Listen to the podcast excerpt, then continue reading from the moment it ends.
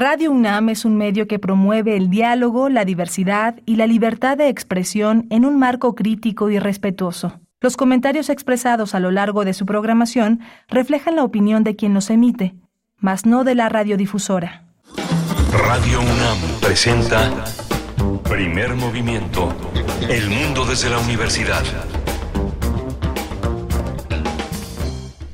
Muy buenos días, bienvenidos, bienvenidas. Estamos en primer movimiento, les estamos saludando, les saludamos esta mañana en vivo desde el 96.1 de la frecuencia modulada, 860 de amplitud modulada y en la web www.radio.unam.mx, 7 con 4 minutos. Hoy es lunes 29 de mayo del 2023 y bueno, estaremos aquí hasta las 10 de la mañana con ustedes acompañando su mañana para iniciar esta semana. Se encuentra Rodrigo Aguilar en la producción producción ejecutiva del otro lado del cristal y también el señor Jesús Silva frente a la consola en los controles técnicos, Antonio Quijano, jefe de noticias, también presente y Miguel Ángel Quemain en la conducción. Buenos días, Miguel Ángel. Hola, Berenice, buenos días a todos los radioescuchas. Hoy tenemos un, menú muy interesante. Bruno Bartra le hace un homenaje, un homenaje siempre crítico al legado de Tina Turner. Eh, Bruno Bartra es musicólogo, sociólogo, periodista, ha desarrollado una serie de ensayos y de figuraciones sobre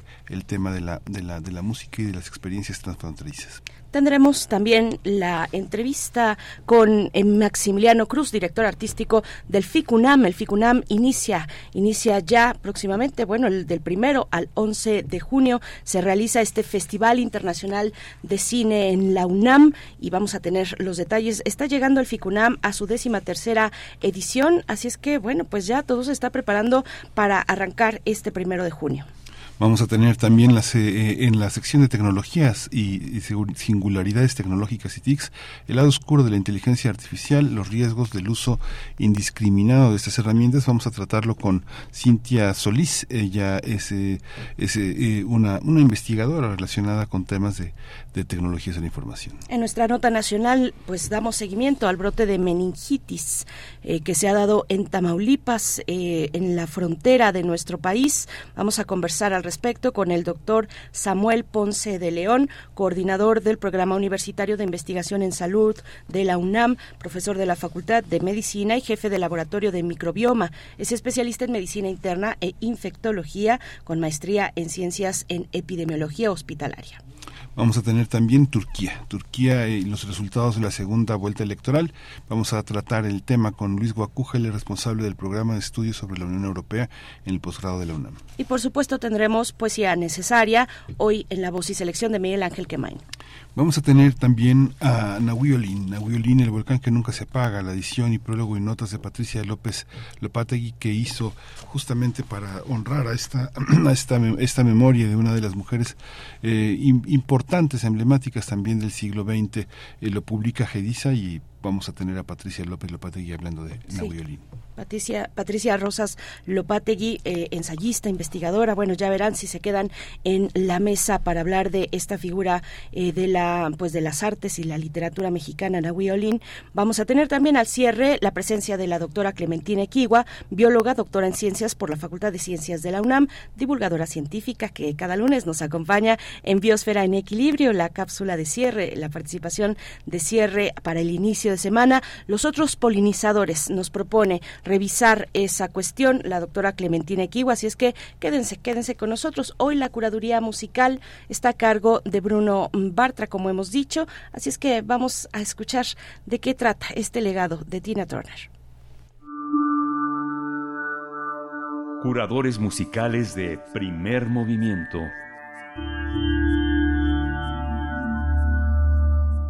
Muy buenos días, Berenice y Miguel Ángel, y un saludo a todo el auditorio de Primer Movimiento. Como cada lunes aquí traigo una selección musical.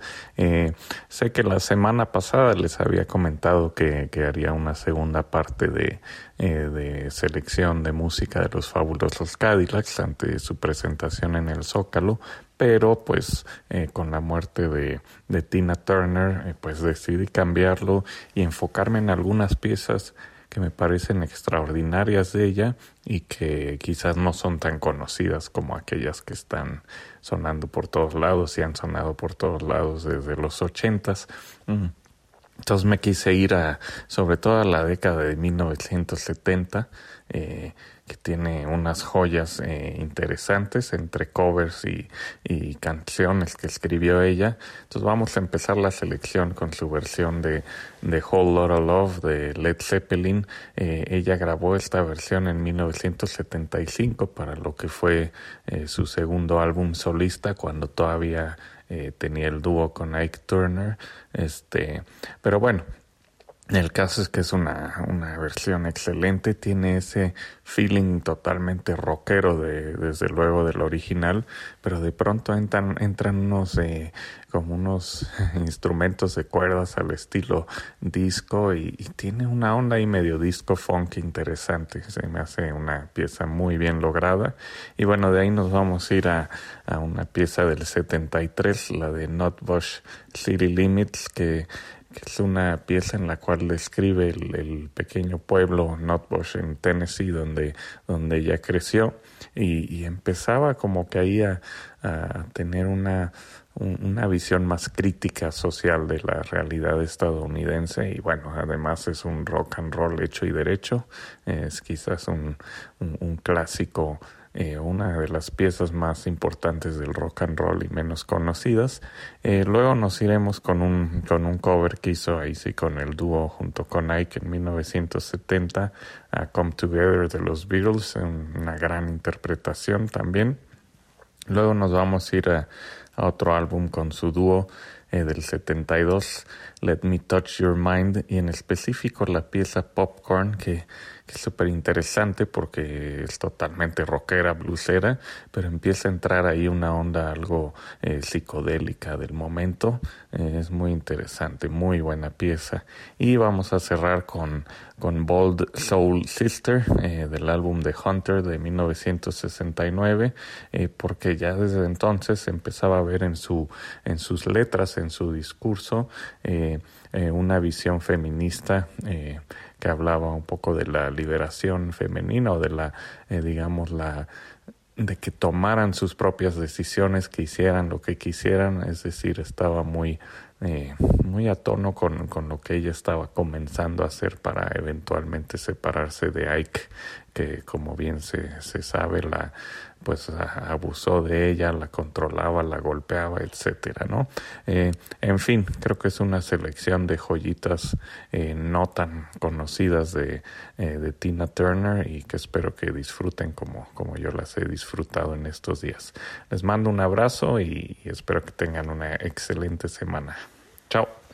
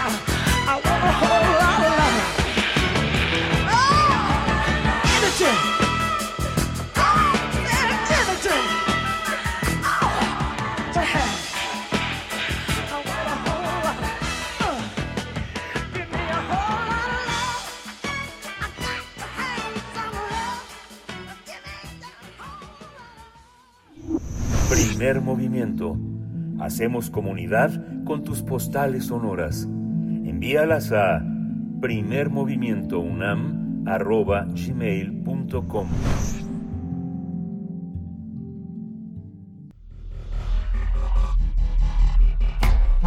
Singularidades tecnológicas y TICs. Damos la bienvenida esta mañana a la doctora Cintia Solís, que nos acompaña cada 15 días en este espacio Singularidades Tecnológicas y TICs para hablar de eso, de la tecnología y en esta ocasión de el lado oscuro de la inteligencia artificial, los riesgos del uso indiscriminado de estas herramientas. La doctora Cintia Solís es socia del despacho Lexinfit Legal Advisory y también es catedrática de la Secretaría de Marina y del Instituto Politécnico Nacional. Buenos días, Cintia Solís, bienvenida a Primer movimiento con este tema que a todos o a muchos nos trae un poco de cabeza. ¿Cómo te encuentras? ¿Qué tal, Bernice? Pues muy buenos días, muy buenos días, Miguel Ángel. Pues aquí platicando, es interesante cómo ha dado vueltas este tema, ¿no? O sea, como en muy poco tiempo, desde que empezamos a platicar de, esto aquí con ustedes en el programa, pues ha tenido muchas vueltas, este, y, y va, va teniendo matices ahí muy interesantes. Así es, pues cuéntanos cuáles son, e, efectivamente, ha ido tan rápido que es complicado seguir el hilo, eh, es un poco arrolladora la información o los elementos que van surgiendo en esta discusión sobre la inteligencia artificial que, como nos dices, tiene un lado oscuro. ¿Cuál es ese lado oscuro? ¿Cuáles son los riesgos de usar de manera indiscriminada? Eh, ¿Y qué significa un uso indiscriminado de una herramienta como esta? Bueno, pues eh, justamente eh, qué bueno que, lo tocas. O sea, a ver, como todo en la vida, pues nada es, eh, vamos a decirlo, tiene como varias, varias aristas y justamente hoy vamos a platicar de este uso que se ha hecho indiscriminado o yo diría, quizá lo podemos llamar como poco ético o un uso, eh, vamos a decirlo, que, que está enfocado para cometerse estos actos que son o poco éticos o incluso ilícitos, ¿no? Por ejemplo, ¿qué ha estado pasando? En, en esta semana... Eh, pues justamente nos enteramos de una noticia en la cual un abogado, bueno, más bien, una persona demandó una aerolínea. Para obviamente demandar esta aerolínea por ese tipo de acciones que se da mucho en Estados Unidos, como este tipo de daños consecuenciales y demás, contrata una firma de abogados. Hasta ahí todo muy normal. El problema es que eh, esa firma de abogados, eh, específicamente el abogado que utilizó, eh, más bien que preparó la demanda, llamado Stephen Stewart, perdón, Short, lo que hizo fue, para presentar su demanda, utilizó esta herramienta que ya todos somos, conocemos que se llama ChatGPT, ¿no? No habría ningún problema hasta ahí. La situación es que al momento de estar revisando justamente la demanda presentada, ni la corte ni los abogados de ambas partes pudieron encontrar los precedentes que cita ahí. ¿Por qué? Pues porque ChatGPT los inventó, ¿no? Y entonces, pues obviamente eh, fue citado por la corte y se le se le dijo, oye, eh, ¿sabes qué? Pues como ustedes saben, en Estados Unidos el delito de perjurio es bastante grave, ¿no? Oye, porque, o sea, inventaste estos precedentes, eso es una cuestión gravísima, ¿no? Podría perder no solamente su, su licencia como, como abogado, sino también incluso podría la cárcel. A lo que pues tuvo que tuvo que confesar que había utilizado ChatGPT. Claro que esto desde luego no no lo exime de toda responsabilidad porque él como abogado dejó este trabajo, vamos a decirlo, de redacción de la demanda a una inteligencia artificial. Entonces, probablemente no va a enfrentar cargos por perjurio, pero evidentemente sí tendrá que rendir cuentas, pues ante su cliente y también ante el colegio al que esté, eh, digamos, a la barra ¿no? de Nueva York, y es donde está inscrito, pues por ese tipo de situaciones que pueden rayar en el tema de la no ética, ¿no? ¿Hasta qué punto eh, tú estás contratando a un abogado para que lleve a cabo una demanda y él, en lugar de ejecutarla per se, le deja esta tarea a la, a la inteligencia artificial sin revisar los precedentes, porque a lo mejor el, el grave error que tuvo fue no revisar que que lo que salía de, de, esta herramienta pues fuera correcto. Y casi casi a la par, o sea, y aquí estamos hablando pues de un uso, como lo comentaba, vamos a decirlo como no ético, y casi casi a la par o, de manera muy, eh, como muy cercana, justamente nos enteramos que la cantante Rosalía, y ojo, obviamente este caso se hizo muy viral porque ella es una bastante, bastante famosa. Sin embargo, en Twitter estuvimos detectando diferentes chicas que también fueron víctimas de una situación similar, prácticamente idéntica. Entonces, uh, resulta que hay un rapero de, de nombre JC Reyes que empezó a divulgar una foto en la cual la Rosalía, pues aparentemente aparece desnuda, ¿ok?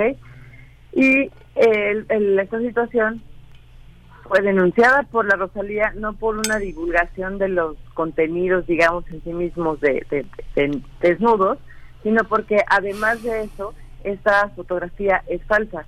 Es una fotografía que se hizo utilizando o alterándola, utilizando eh, justamente tecnología de inteligencia artificial. Entonces, estamos viendo cómo en realidad el problema no es como tal la tecnología, sino su uso eh, pues de forma, digamos, por decirlo menos eh, imprudente por parte de, estas personas que en este caso, bueno, en, por lo menos en México, esta persona o este cantante estaría cometiendo el delito que está contemplado en el artículo 199 del Código Penal Federal, que hemos platicado también aquí en cabina, que justamente se trata de toda esta, esta reforma que se dio eh, llamada Ley Olimpia, que tiene que ver justamente con el delito de violación a la intimidad sexual, ¿no? ¿Por qué? Porque al final del día, aunque esta imagen o contenido sexual eh, sea real o simulada, sigue siendo considerada, o sea, la divulgación de este tipo de contenidos se considera como, como un delito. Sí, Cintia, Miguel Ángel. Sí, y esta, esta, digamos que, digamos, es el imperio de la falsificación, ¿no? Digamos que se llama inteligencia artificial, pero realmente es un, un, eufemismo, ¿no? Es una, es una, es una, es una cuestión sumamente abusiva que implica que los eh, receptores son, son, son todo lo contrario, las antípodas de la inteligencia, ¿no? Totalmente de acuerdo contigo, Miguel Ángel, 100%. ¿Y sabes cuál es el problema? Que hoy en día es eh, para el ojo humano está siendo cada vez más difícil detectar esto. ¿Por qué? Pues porque cada vez estamos entrenando mejor el algoritmo de este tipo de herramientas que va a ser muy complejo. Por ahí comentaba que ya llegamos a la era donde aunque lo veas no lo creas porque puede ser que estés siendo víctima de un gran engaño. Sí, Cintia. Y bueno, de las últimas veces, o tal vez la última vez que conversamos contigo, hablábamos de este posible acuerdo que habían propuesto, bueno, entre otros eh, personajes como eh, Elon Musk, que proponían pues suspender el uso de esta tecnología por un plazo de seis meses o algo por el estilo. ¿Cómo van esas, esas, esas reflexiones, esas pláticas, esos pues tomas, digamos, de, de, postura y de responsabilidad frente a estas, a estas tecnologías? ¿Cuáles podrían controlarse en este momento y cuáles pues ya están circulando también? Porque Chat GPT pues no es la única, por supuesto, hay otras plataformas que eh, pues están haciendo el mismo, pues el mismo trabajo con el mismo modelo o muy similar a Chat GPT.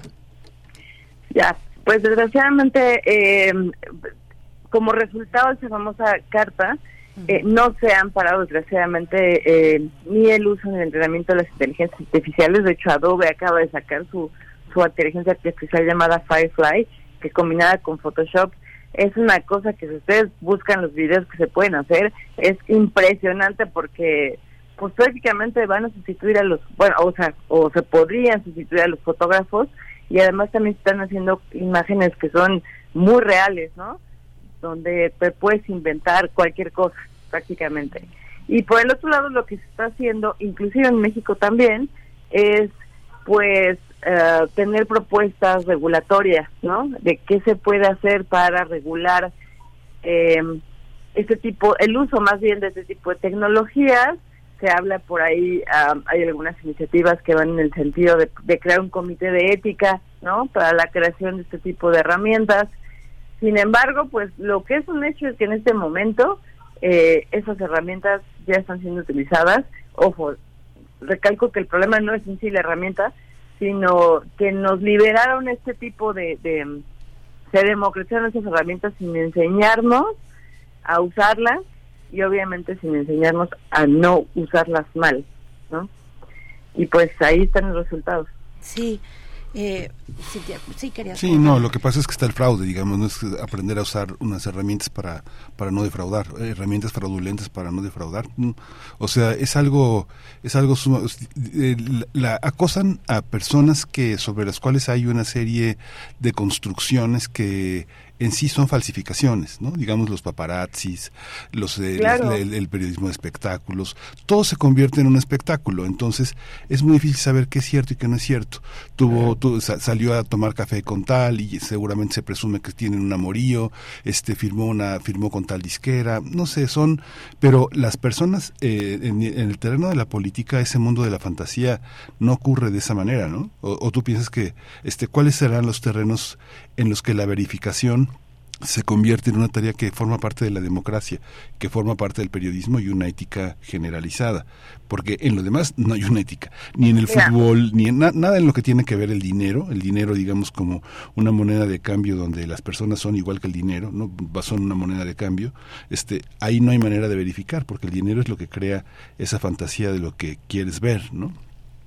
Pues sí, no puedo estar más de acuerdo contigo, o sea, desgraciadamente el problema es que cada vez nos estamos alejando o nos vamos a estar más alejando de la verdad, como bien indicas. O sea, el, fíjate nada más que grave es, cualquiera va a poder inventar lo que sea de nosotros y después, ya que estemos en primera plana en todos los periódicos, etcétera, eh, tendremos que salir a desmentir eso y comprobar que nosotros no éramos cuando tendría que ser al revés. Y ojo aquí, porque además hay una cosa que ya ha pasado con muchos medios. No es a lo mejor hay uno o dos que, que son los que actúan, digamos, dolosamente, y luego los otros, por actuar de forma poco ética y, digamos, poco profesional, copian esos contenidos sin corroborar que sean eh, verdaderos, como pasó con este caso del abogado de Nueva York, ¿no? Sí, sí, está el caso del abogado de Nueva York, está el caso también los que menciona Miguel Ángel, que pueden caer en el terreno del espectáculo, de la farándula, de los chismes incluso. Hay otros casos también, bueno, ahí se toca, por ejemplo, el de Rosalía, que no es el único, se toca con, eh, pues, otros casos en, en de, la, de personas comunes y corrientes cuyas imágenes han sido falsificadas, eh, sexualizadas y puestas al público en, X o Y plataforma. Eso por un lado. Otro también, esta cuestión de los, por ejemplo, de los libros, libros que se escriben, que escribe esta tecnología, pues en cuestión de no sé si horas, pero pues rápidamente eh, y, que, y que son incluso publicados. Hay alguna, eh, por ahí algunos, un grupo de escritores que está señalando esto, publicados en Amazon, ¿no? Libros escritos con inteligencia artificial y, que se, y que llegan a una plataforma de difusión y de distribución de, productos como es como es Amazon. Cómo cómo ves cómo ves todo esto eh, ¿qué, qué, nos conviene también hacer eh, Cintia Solís qué nos conviene eh, en qué punto estamos, estamos todavía en el momento de reflexionar, dar vuelta atrás o esto pues ya, como dicen por ahí, está descontrolado. Yo creo que si pudiéramos agarrar un ejemplo de lo que está pasando sería como la venta de armas en Estados Unidos, ¿no? Este, en este momento, eh, desgraciadamente ya ya se popularizó tanto y, la gente lo está entrando todos los días, aunque sea como para jugar y conocerla, ¿no?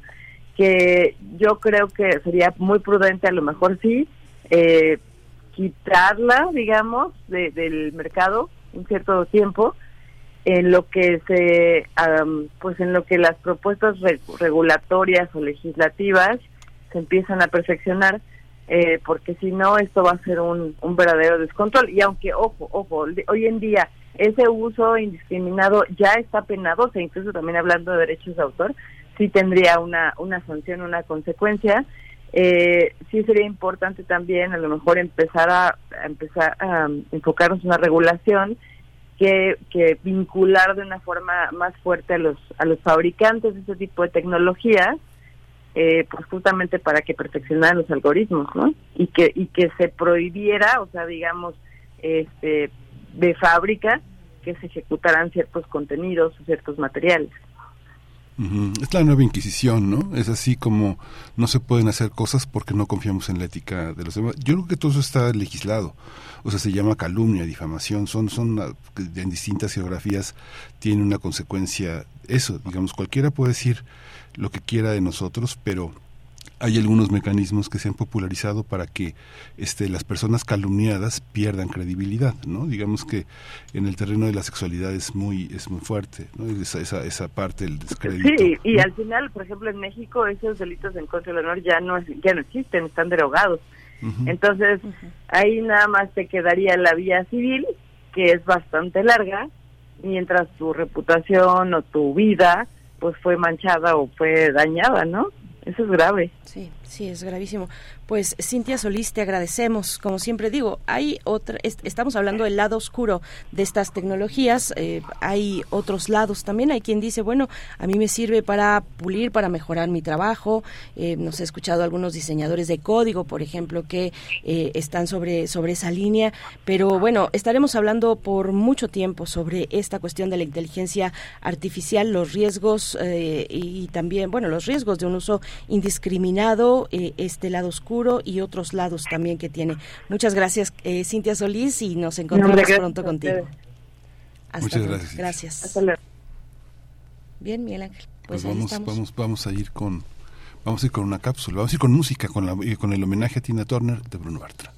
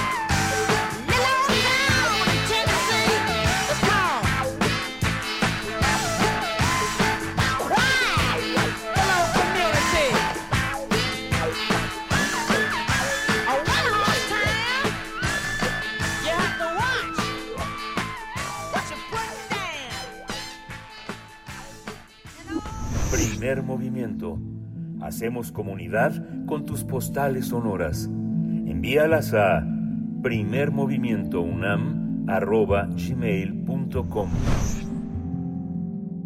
Notbush City Limits es lo que acabamos de escuchar a cargo de Tina Turner en esta propuesta que nos hace para esta mañana Bruno Bartra en la curaduría, un homenaje a Tina Turner. Nosotros vamos en este momento, cuando son las 7 con 36 minutos, vamos a escuchar de nuestros amigos y amigas de la Fonoteca Nacional esta propuesta, Mujeres experimentando con el sonido. Se trata de híbridas y quimeras. Vamos con ello y volvemos. Fonoteca Nacional, la Casa de los Sonidos de México. Esta semana, híbridas y quimeras, mujeres experimentando con el sonido.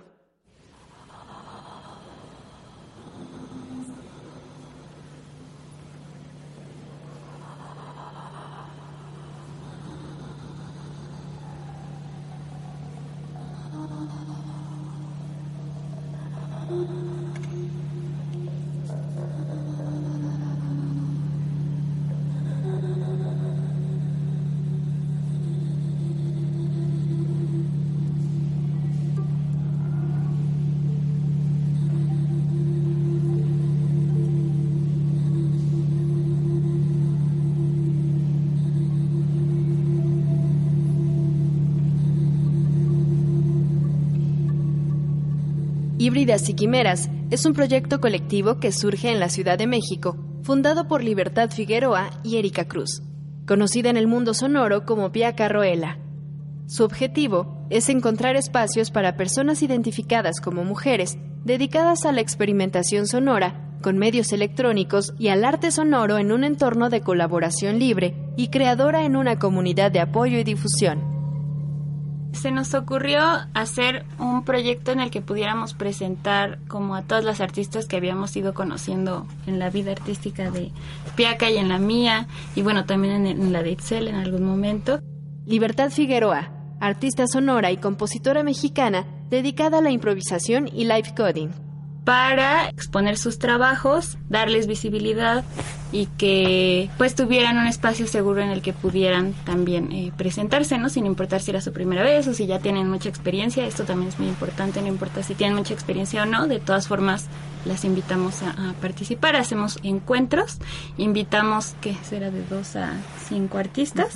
Al principio pues estábamos Constanza, Mabe Frati, eh, Itzel, Erika y yo.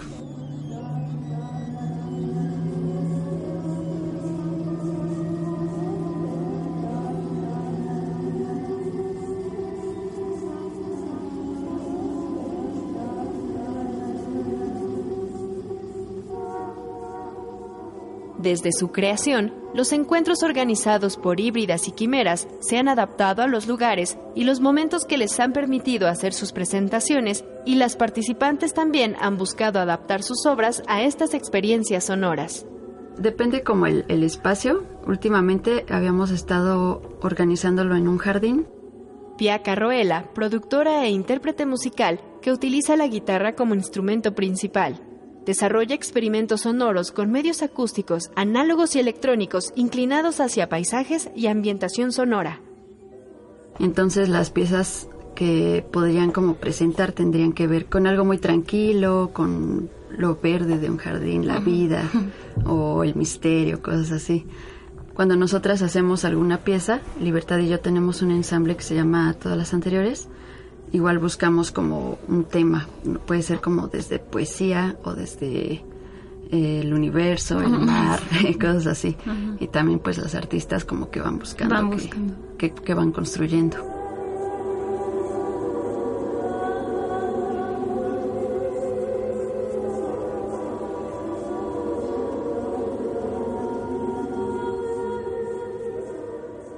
El trabajo consiste en agrupar a mujeres artistas que están interesadas en presentar sus obras sonoras y asimismo colaborar en conjunto con el fin de difundir el trabajo de cada una, así como visibilizar la diversidad de los proyectos de experimentación sonora que se están realizando en diferentes lugares del país. Somos como un grupo de mujeres que estamos entre nosotras, digamos, componiendo, ¿no? Sino que somos, ahora le decimos colectivo, y nos dedicamos a organizar encuentros, ¿no? Entonces invitamos a artistas y cada artista decide qué es lo que presenta. Últimamente, como dice Piaca, hemos estado haciendo conciertos temáticos. En general, sí, personas que se identifican como mujeres y mujeres. A veces son eh, personas que ya conocemos o, preguntamos si conocen a alguien que, quiera tocar, pues ya se van sumando y te digo, no, no tiene que ver mucho con, con la experiencia que tengan o algo así, es más bien como ofrecer el espacio para que puedan presentar sus, sus proyectos.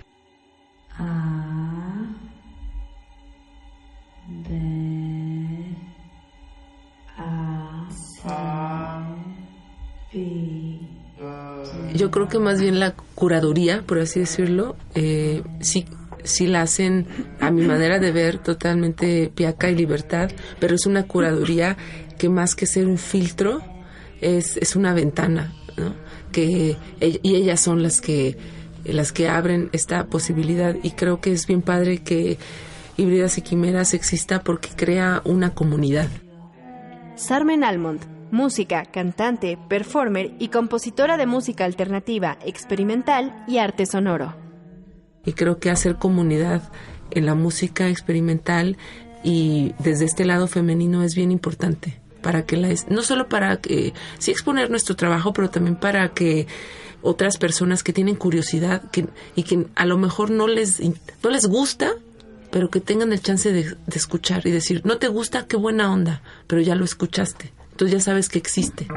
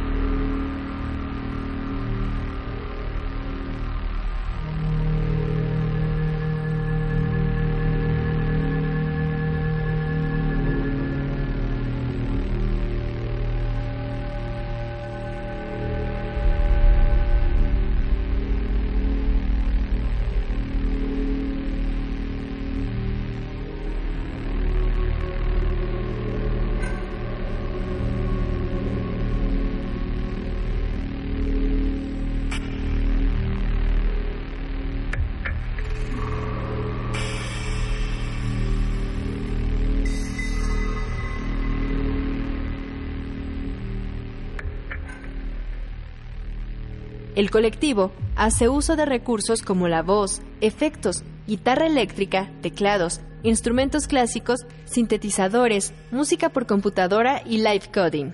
La estética de las producciones se encuentra principalmente en el ruido electrónico como forma de expresión para despertar los sentidos, abrir la percepción, la intuición y generar un goce sensorial.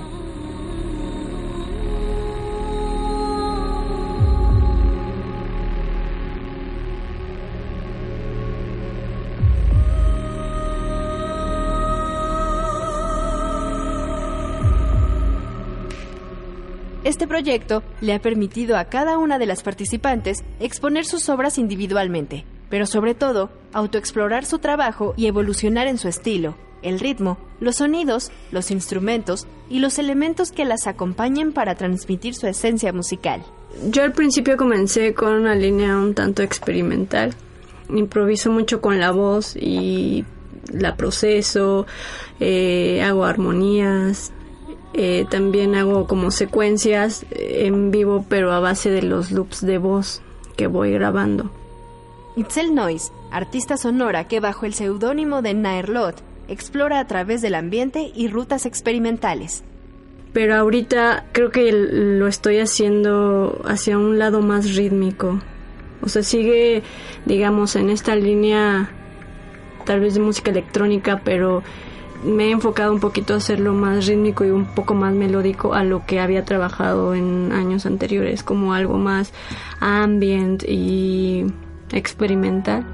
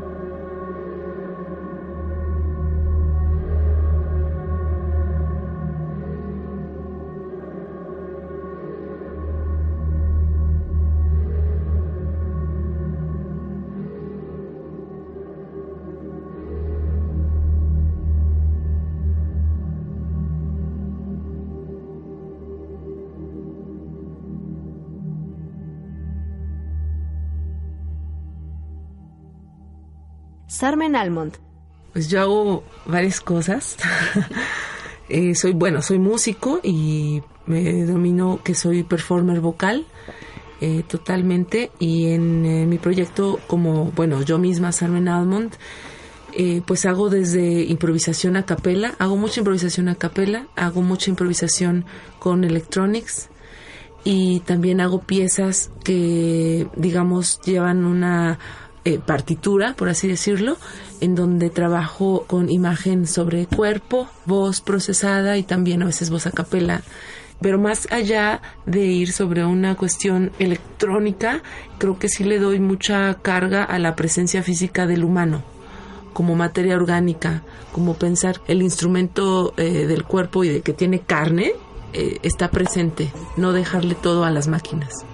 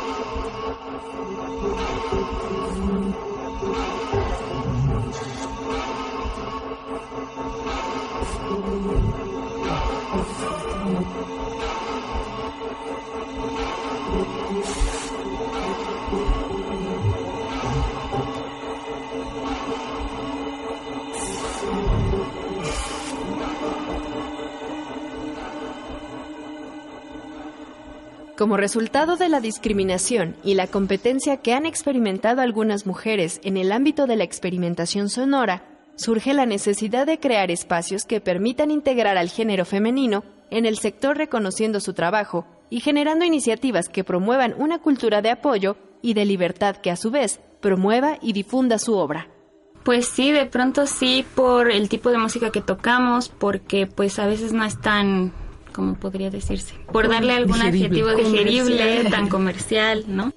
Libertad Figueroa, y pues sí, o sea, de pronto sí nos encontrábamos con que pues no cuadrábamos con el, la propuesta de los conciertos o de, no sé, los encuentros o de no, varios, de, ajá, de, los, de, los lugares. También nos ha pasado que queremos eh, hacer algún encuentro en algún lugar, pero nos dicen, sí, pero que no sea tan ruidoso porque pues los vecinos, ¿no? O sí, pero que no sea tan ruidoso porque pues es un restaurante, ¿no? O cosas del estilo. Entonces, de pronto sí, sí nos hemos encontrado con estas situaciones.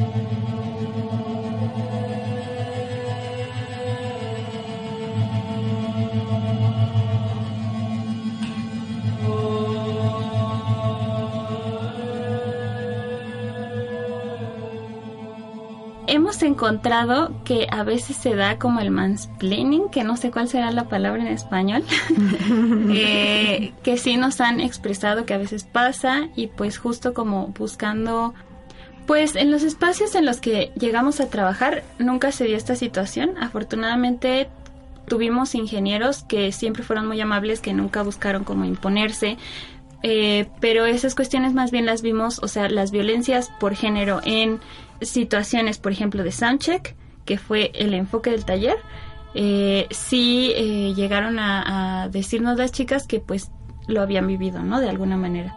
Libertad Figueroa. A nosotras como híbridas en ningún espacio en el que hemos estado nos ha tocado, afortunadamente, todos han sido súper amables, nos han dejado hacer como lo nuestro, expresarnos libremente y pues en esa cuestión no hemos tenido ningún problema.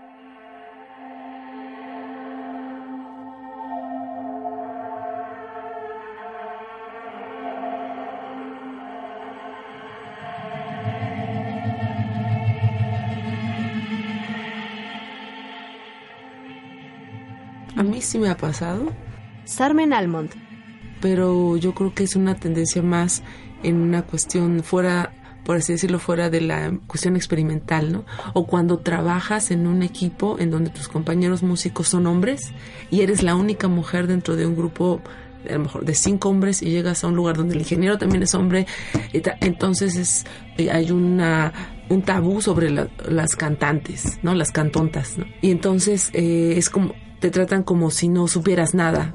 Cuando al fin dices, oye, güey, también la neta es que yo también voy a tocar, yo me conecto, pero es hasta el final que ven, en este caso, todo lo que haces o, lo que yo desempeño dentro de este proyecto, ¿no? Alterno, eh, ya digamos que te respetan. Pero sí de entrada, sí hay como una barrera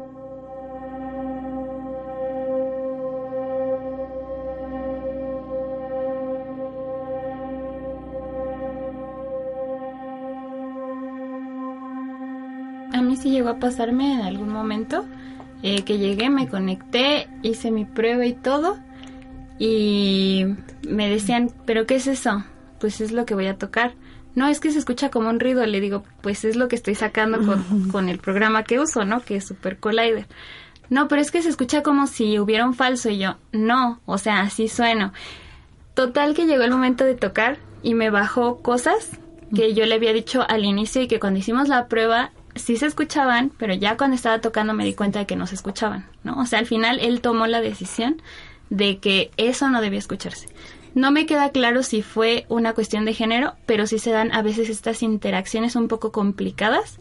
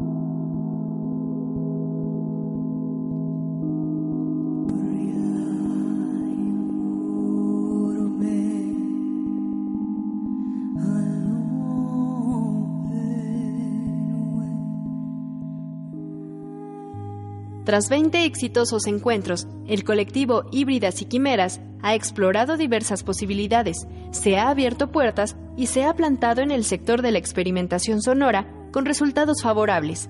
que a su vez ha despertado el interés de artistas que deciden sumarse a este proyecto. Fonoteca Nacional, la Casa de los Sonidos de México. Visita nuestra página y síguenos en Facebook e Instagram como Fonoteca Nacional y Twitter arroba Fonoteca.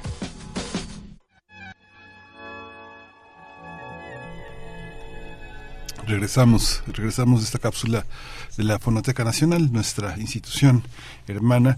Eh, vamos a tener en la siguiente hora, Berenice, contenidos muy, muy, muy interesantes. Vamos a tener por una parte el brote de meningitis en Tamaulipas con el doctor Samuel Ponce de León, que coordina el programa universitario de investigación en salud de la UNAM, y el tema de Turquía, los resultados de la segunda vuelta electoral que este fin de semana ocuparon todo el territorio del análisis internacional en, en materia política. Por supuesto, quédense, quédense aquí en Radio UNAM y también les invitamos en este momento a que consulten la Gaceta, la Gaceta Universitaria.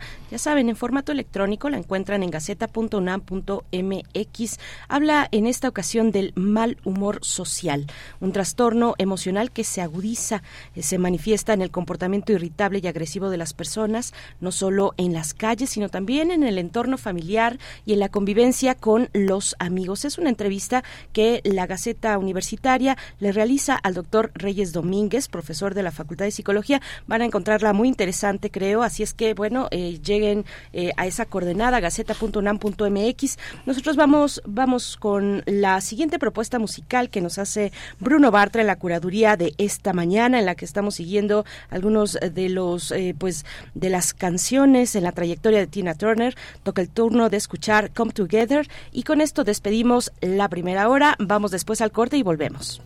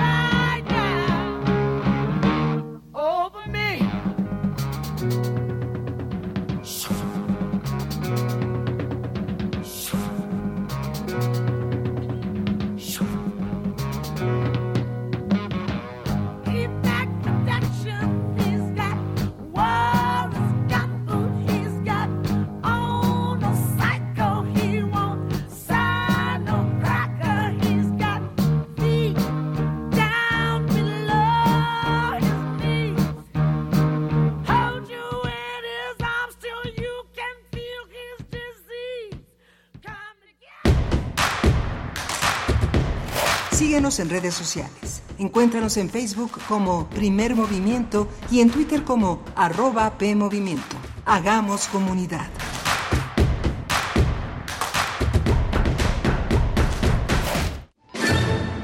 Decirle al mesero que te trajeron mal tu orden. Hacerte escuchar a media junta. Tomar valor para hablar por teléfono. Hay una herramienta para animarte a lograr todo. La actuación. Radio UNAM te invita a tomar el taller Actuación para la vida diaria. En tu vida, tú eres el actor central. Supera tus miedos y alcanza tus objetivos. Dirigido a mayores de 18 años. Imparte Sergio Cuellar.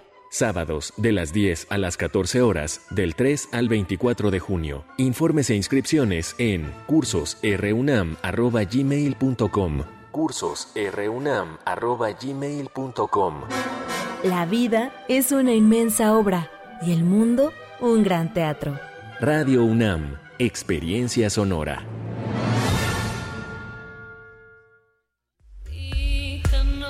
Los ciclos pueden repetirse o renovarse. En Habitare reiteramos el compromiso con el cuidado del ambiente y al mismo tiempo renovamos ideas y acciones para cuidar nuestro planeta. Síguenos todos los lunes a las 16.05 horas por el 96.1 de FM, con los trabajos que realizan las investigadoras e investigadores de nuestra UNAM para ayudar a salvar nuestra casa. Habitare, Agenda Ambiental Inaplazable. El cambio es bueno, pero el cambio de conciencia es fundamental. Radio UNAM, Experiencia Sonora.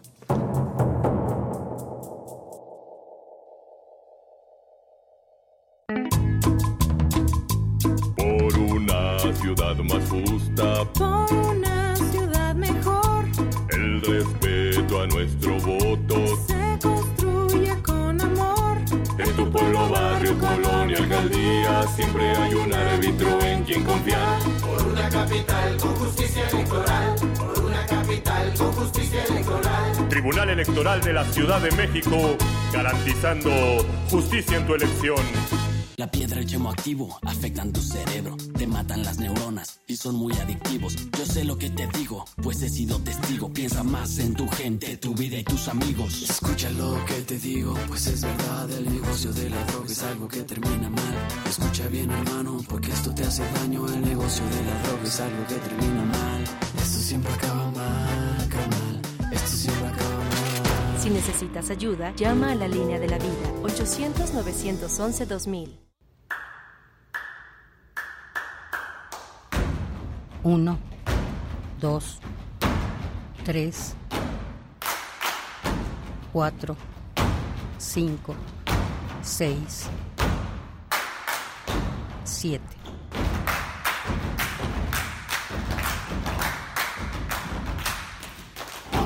El 30 de mayo, Prisma RU cumple sus primeros siete años de vida y estará con transmisión en vivo desde la sala Julián Carrillo.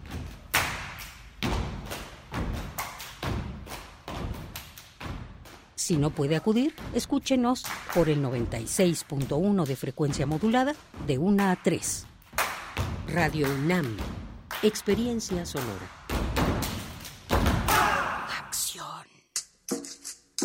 Las comunidades indígenas germinan conocimiento, maravilla y tradición. Son el México profundo, el presente donde hilan un collar de flores. Xochicóscat, collar de flores, con Mardonio Carballo, lunes 10 de la mañana por Radio UNAM. Experiencia sonora.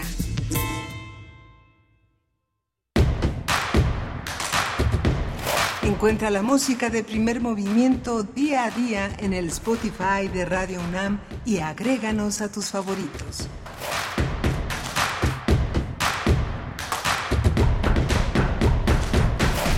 Hola, buenos días. Ya estamos de regreso aquí en Radio UNAM en primer movimiento. Son las 8 de la mañana con 4 minutos en este mayo 29, lunes 29 de mayo. Ya prácticamente quedan, le quedan dos días a este, a este mes. Iniciamos ya una nueva, una nueva etapa con la mitad del año. Está Rodrigo Aguilar al frente de la producción ejecutiva.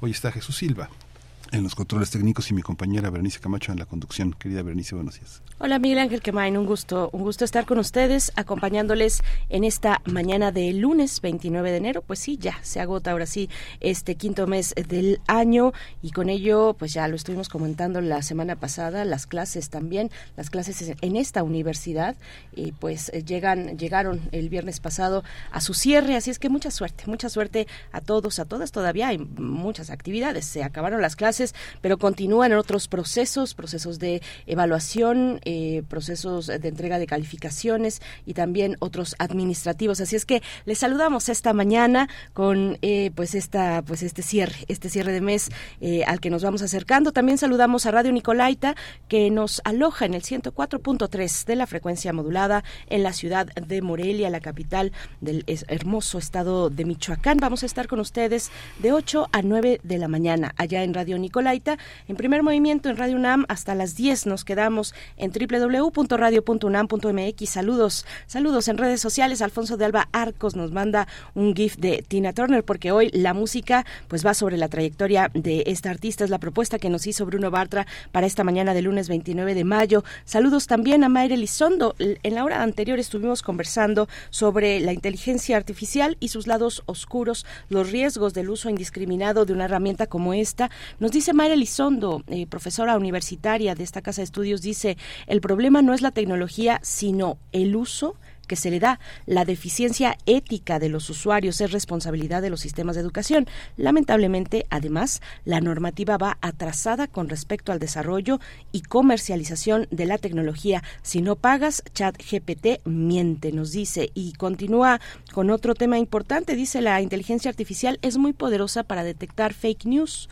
Eso ayudaría mucho a la sociedad, pero se usa precisamente para mentir, pues vende. Gracias, María Elizondo, por estos comentarios. Cuéntenos ustedes en redes sociales qué opinan sobre estas tecnologías de inteligencia artificial, pues que sí han puesto en jaque muchas áreas eh, de la vida, de nuestra vida, no solamente laboral, sino eh, pues en general de la vida y de la comunicación entre fake news, entre imágenes eh, pues que son que son falsas también y algunas incluso que sexualizan eh, que sexualizan mujeres es lo que hemos estado eh, viendo en las últimas semanas saludos Edgar Benet por acá también Rosario Durán dice e independientemente a que hagan a que hagan trizas tu reputación, nadie, nadie rezarse el daño. Se refiere a estas imágenes falsas de mujeres que toman su rostro y que, y que pues son realizadas, digamos, con esta tecnología chat GPT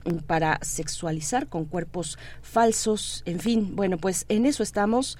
También eh, nos dice, nos, nos saluda por acá R. Guillermo, todos los que están en, en, redes sociales, un saludo para ustedes, pues nosotros vamos a tener en un momento más en la nota nacional el brote de meningitis en Tamaulipas. Vamos a dar seguimiento a esta cuestión con el doctor Samuel Ponce de León, coordinador del Programa Universitario de Investigación en Salud de la UNAM.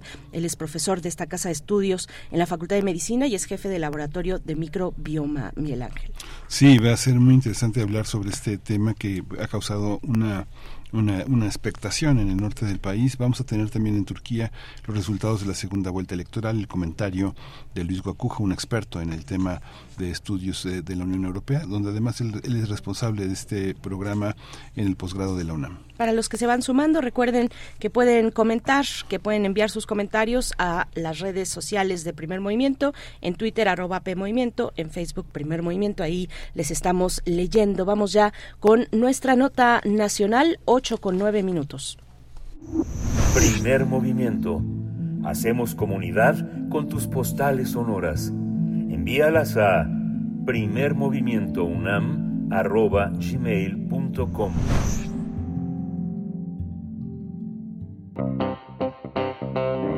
Nota Nacional.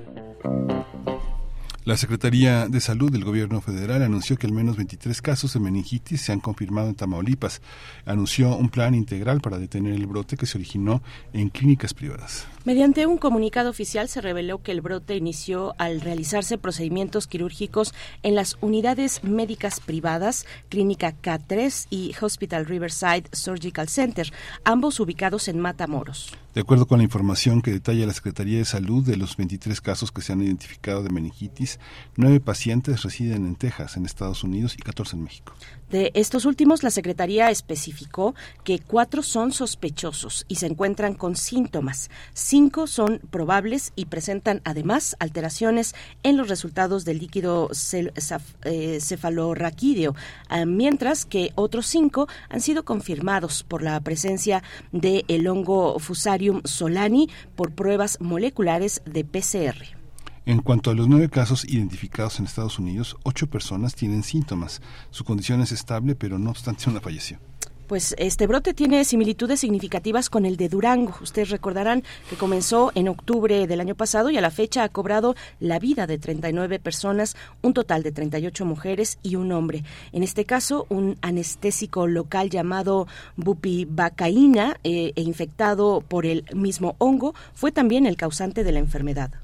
Vamos a conversar sobre estos casos reportados en Tamaulipas y en Estados Unidos relacionados con el brote de meningitis.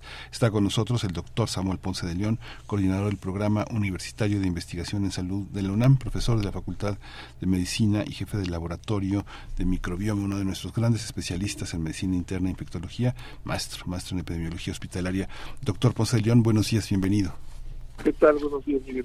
Mucho gusto. Buenos días, Berenice. Doctor, un gusto recibirle en este espacio como siempre, doctor Samuel Ponce de León. Pues, ¿qué, qué es lo que se sabe de este brote de meningitis y qué mm, eh, cercanía, similitudes tiene o no con lo que estuvimos observando en Durango el año pasado, doctor? Bueno, pues sí, destacar que es una manifestación de un sistema de salud eh, precario que tiene eh, en esta historia un capítulo uno en Durango, con lo que han descrito ustedes, y un capítulo 2 parece ser con los mismos protagonistas eh, eh, en Tamaulipas. Eh, desafortunadamente de la historia tenemos muy pocos elementos que pudiéramos considerar con de alta certeza porque eh, todo lo sabemos a través de noticias de periódicos, algún informe de la Dirección General de Epidemiología, pero son ciertamente eh, información escueta. Eh, desafortunadamente no parece haber todavía ningún informe, por lo menos de alguna evaluación epidemiológica clínica uh, amplia. todo ha sido a través de algunas conferencias. Entendemos que muchos de los participantes se les ha solicitado que no lo comenten, eh, manteniendo una situación de secrecía difícil de entender y eh, todo esto dificulta comprender con claridad qué es lo que está ocurriendo. Entendí, suponemos efectivamente que este es el capítulo 2, en donde están involucrado un procedimiento de anestesia, ah, básicamente a nivel espinal, y que tiene como consecuencia una meningitis por un hongo, un hongo que eh, incluso se considera que hay algunas dudas sobre si es este realmente el participante, si es el único, en cuántos casos, etcétera.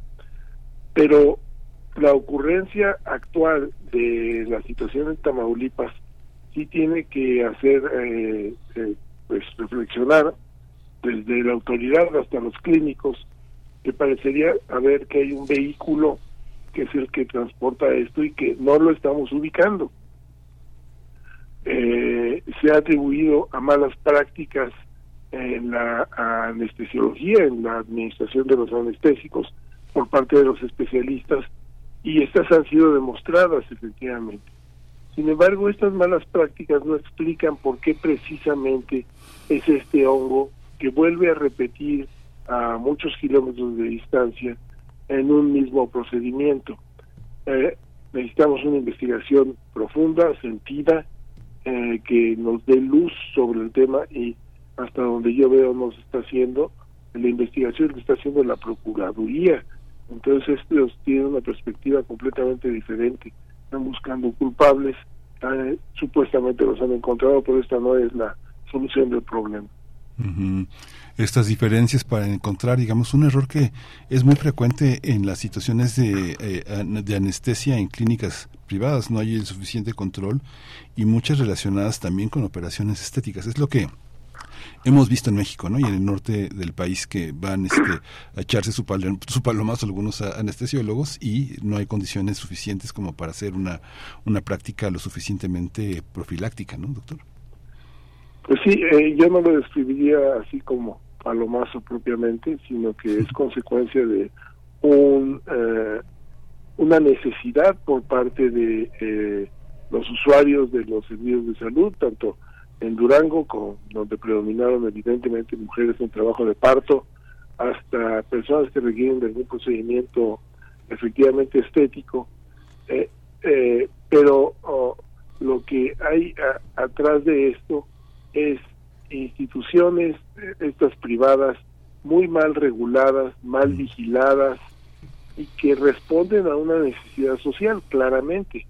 Hay gente que no que no puede acceder a los servicios institucionales por cualesquiera de los motivos y, y que tiene eh, la necesidad de acudir a estas clínicas en donde para que la gente pueda realmente tener el acceso a los servicios, pues tiene que tener un presupuesto suficiente, así que se ofrecen servicios muy baratos que implican eh, eh, eh, asumir una serie de riesgos que no deberían de existir.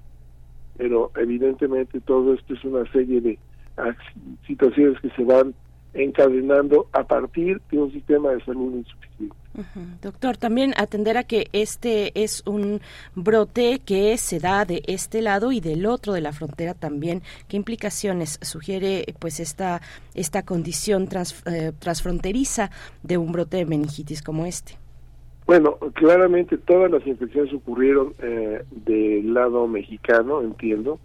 Eh, pacientes que algunas ocasiones venían de Estados Unidos y por eso se identifican allá pero habían sido sometidos a procedimientos eh, en, México.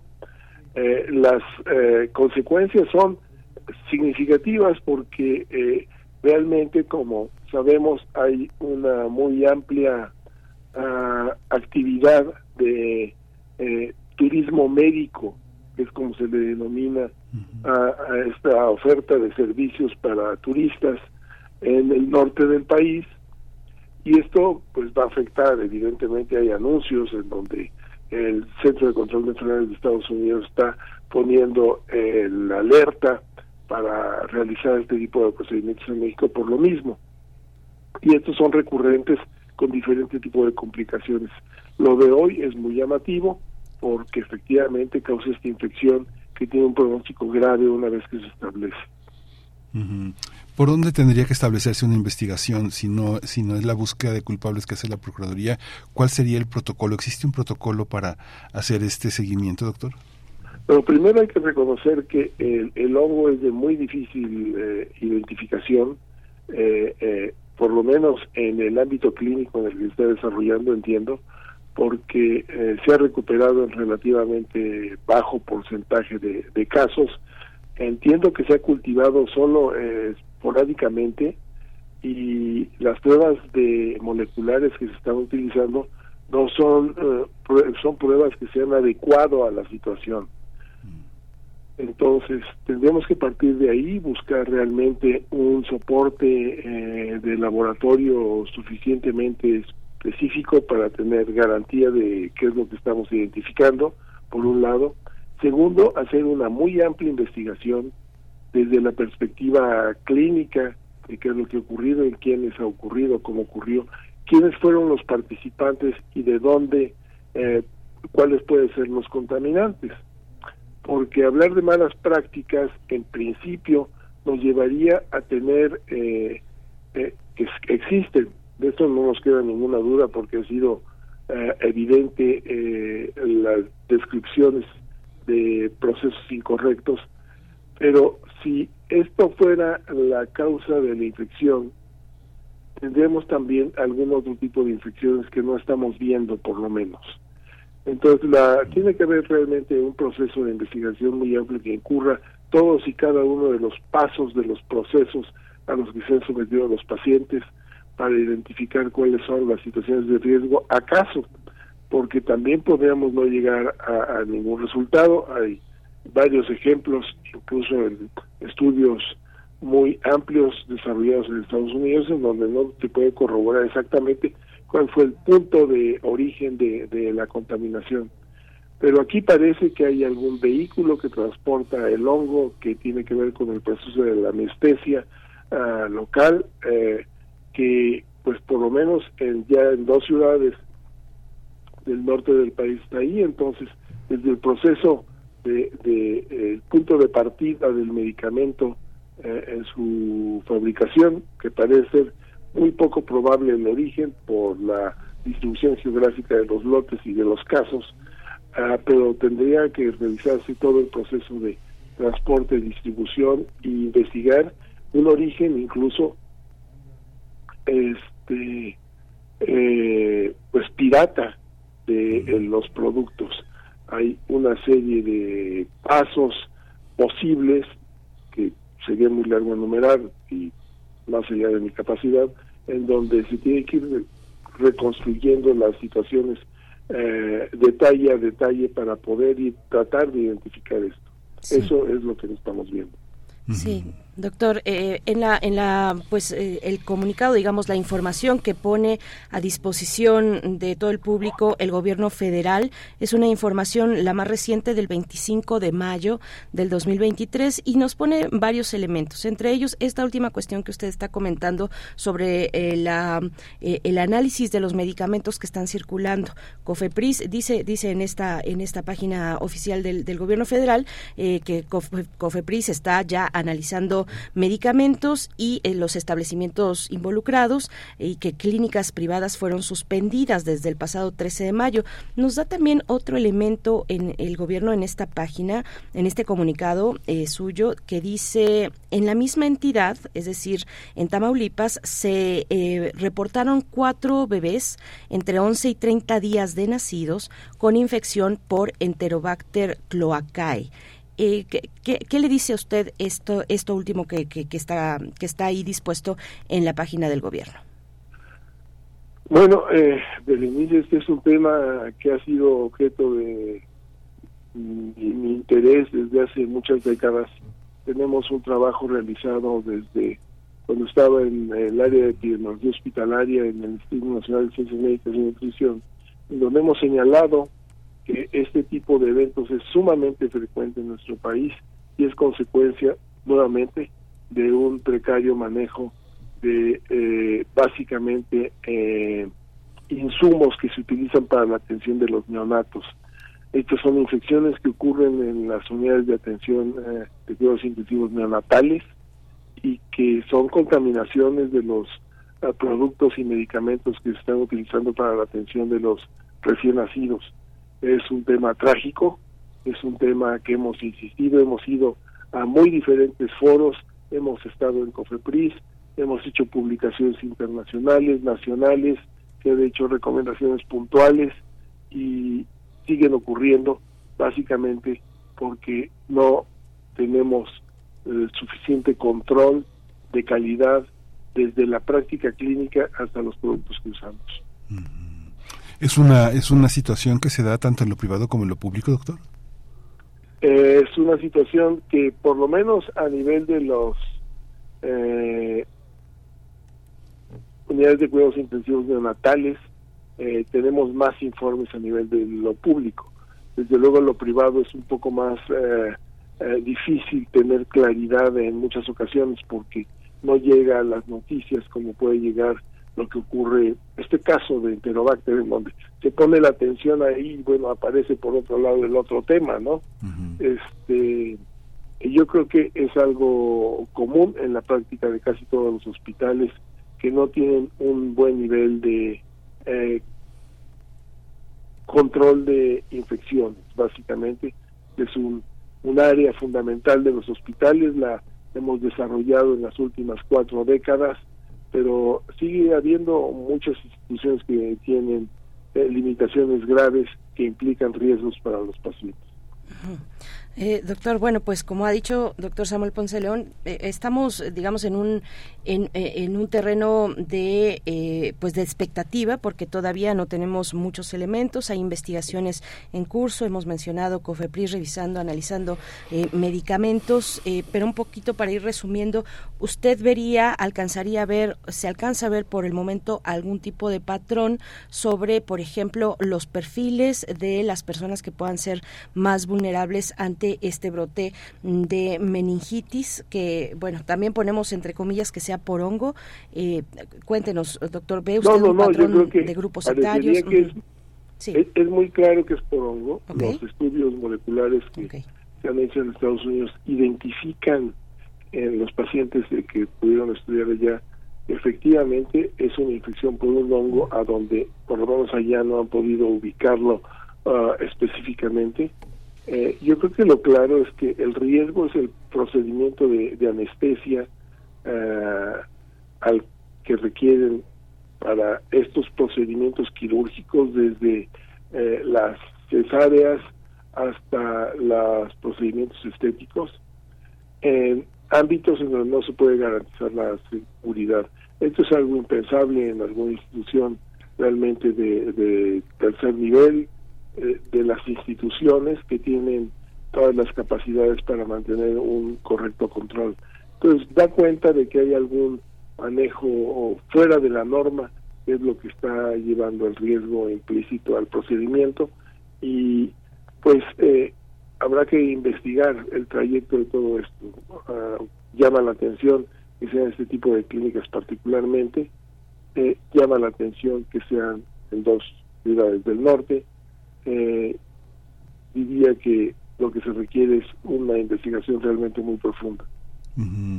¿Qué, es, ¿Qué sugeriríamos para los para las personas que tienen necesidad de someterse a una intervención quirúrgica eh, y, y, poder protegerse? Que es eh, eh, uno uno confía ciegamente, uno le entrega toda la confianza a un, a un médico. ¿Cómo, qué, cómo, ¿Cómo protegerse un poco como precaución, doctor? Desde luego, si uno ve el tipo de clínicas en donde ha ocurrido esto, sí son clínicas muy pequeñas en donde las condiciones son muy limitadas. Claramente uno tendría que buscar una institución tanto de seguridad social, primero que evidentemente ofrece una mucha mayor garantía de, mejor calidad de la atención, o privada que cumpla con todos los requisitos para poder estar funcionando, que parece ser que además no es el caso de todas estas clínicas en donde han ocurrido los problemas. Claro, esto va más allá de una persona que requiere una atención de trabajo de parto relativamente urgente para una cesárea, pues eh, en general no tiene eh, muchas veces la capacidad de hacer esta discriminación. Esta es obligación de la autoridad regulatoria, el mantener eh, bien controladas, calificadas y vigiladas este tipo de centros de atención. entonces, no es algo personal, la gente tendrá que buscar eh, eh, a su médico y hacer los planteamientos que requiera para tratar de mantener su seguridad. El médico tendrá que también hacer su evaluación de la institución en donde está trabajando para poder ofrecer a su paciente las mejores condiciones. Eh, pero siento que lo que hay en la oferta pública en muchos estados de la República a nivel de clínicas privadas muy pequeñas y, como insisto, precarias, es un pobre control de la autoridad regulatoria para vigilar su funcionamiento. Sí, doctor. Entonces, digamos, eh, ya para, para ir cerrando, fuera de este caso muy particular, usted está abriendo ya un poquito más eh, la, la, la, preocupación sobre estos centros y clínicas privadas a lo largo y ancho del país. Eh, ¿Cuál es su, pues sí, su, su, su, postura, esa preocupación que nos pueda ahondar un poco más sobre cómo se están revisando, cómo se están estableciendo las medidas sanitarias necesarias y de, y de regulación y de observación de cómo ejecutar sus actividades este tipo de clínicas privadas? Bueno, realmente eh, yo estoy hablando básicamente desde la superficie de las noticias y de una experiencia respecto a otros temas en control de infecciones, pero eh, yo creo que evidentemente se está tratando de, mantener este control correctamente. Es mi impresión de que tiene una estructura insuficiente para poder realizar todas las tareas que requiere. Eh, tendría que repensarse realmente una gran ampliación de las capacidades de COFEPRIS para mantener este control y también nuevamente insistir en que el sistema de salud tiene que ser reforzado, no recortar en sus presupuestos, tener una planeación de un eh, amplio desarrollo en las capacidades de oferta de, atención. Que una gente vaya a este tipo de clínicas obedece exclusivamente que no tiene posibilidades de ir a otro lado. Pues muchísimas gracias, doctor eh, Samuel Posellón. Siempre es un, es un gusto y una, una, seguridad hablar con usted. Eh, muchas gracias siempre por atender nuestra llamada. Hasta pronto, doctor. Gracias, Miguel Ángel. Gracias, Berenice. Saludos a todos. Hasta luego. Hasta luego. Hasta luego, doctor Samuel Ponce de León, y ojalá tengamos oportunidad de regresar a este tema y cuando haya más información oficial disponible. El doctor Samuel Ponce de León es coordinador del Programa Universitario de Investigación en Salud de la UNAM, profesor de la Facultad de Medicina, jefe del Laboratorio de, Microbioma, ahí mismo en la Facultad de Medicina. Nosotros hacemos una pausa. Son las 8 con 30 minutos, la media, la media en esta mañana. Vamos a escuchar a Tina Turner. Seguimos, seguimos con la trayectoria historia de Tina Turner, propuesta de Bruno Bartra. Popcorn es la canción a continuación.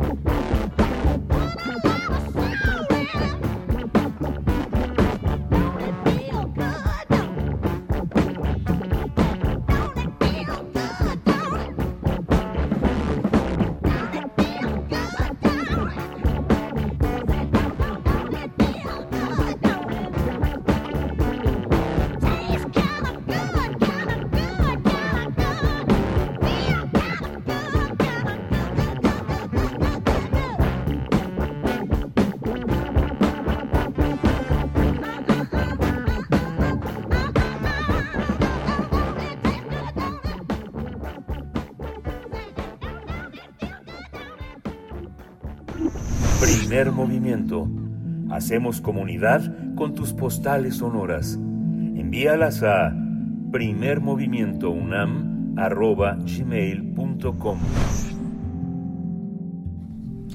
8 con 34 minutos queremos contarles que hay científicos, hay personas de la ciencia que hacen ciencia empleando los oídos, empleando la escucha también con sonidos, eh, cazando prácticamente cazadores de sonidos que ayudan a entender la fauna. Vamos a escuchar este trabajo de nuestros compañeros y compañeras de UNAM Global y volvemos. Esto no es el rotor de un helicóptero, sino un colibrí en pleno vuelo. Y esto no es lluvia golpeando sobre un tejado, sino el caminar de un mil pies. Usualmente somos sordos a estos sonidos, pero Esaú Villarreal, biólogo de la UNAM, ha dedicado la última década a desarrollar tecnología para hacer audible un universo que estaba ahí, pero que era inaccesible a nuestros oídos. Me gusta generar puentes entre la tecnología que desarrollan los ingenieros con, con las necesidades que, que, se tienen en la biología. Para Esaú, el sonido es una vía para entender la fauna. Por eso no es raro verlo en medio de la naturaleza a la casa de ruidos. El sonido tiene muchas implicaciones positivas y ventajas cuando se habla de monitoreo de fauna silvestre. Y muchas de esas escuchas que hacemos de las aves, de esas escuchas que hacemos de los anfibios, tienen una firma característica. Desde su época de estudiante, Esaú se apasionó por el sonido y sus aportes a la biología, pero al hacer trabajo de campo se dio cuenta de que en México no había aparatos modernos, por eso comenzó a crear sus instrumentos. Al término de mi carrera tenía muchas aspiraciones de querer generar algo que innovara completamente el campo. Y si de innovar se trataba, Esaú hizo lo que ningún biólogo en México. Para titularse, construyó un robot capaz de identificar el canto de las aves. Me tuve que ir literalmente a trabajar con los ingenieros porque no es el expertise eh, regular en el campo de la biología. Desde entonces, con sus desarrollos, el joven, que se describe a sí mismo como biólogo-tecnólogo, le abrió espacio a un campo poco explorado en México, la bioacústica. Empecé a desarrollar los, micro, los primeros micrófonos parabólicos nacionales. Prácticamente soy el único que ha desarrollado micrófonos parabólicos en toda Latinoamérica. Cual si fueran telescopios, estos desarrollos nos acercan a lo muy lejano y nos permiten oírlo como si estuviéramos ahí, al lado. Otros de sus diseños funcionan como microscopios para oír lo muy pequeño.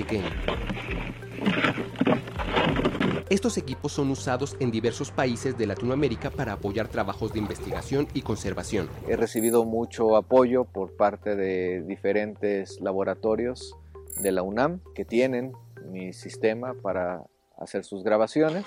Sin embargo, aún es poco lo que se hace en México para desarrollar este tipo de tecnología. Eso significa que hay un área de oportunidad muy grande.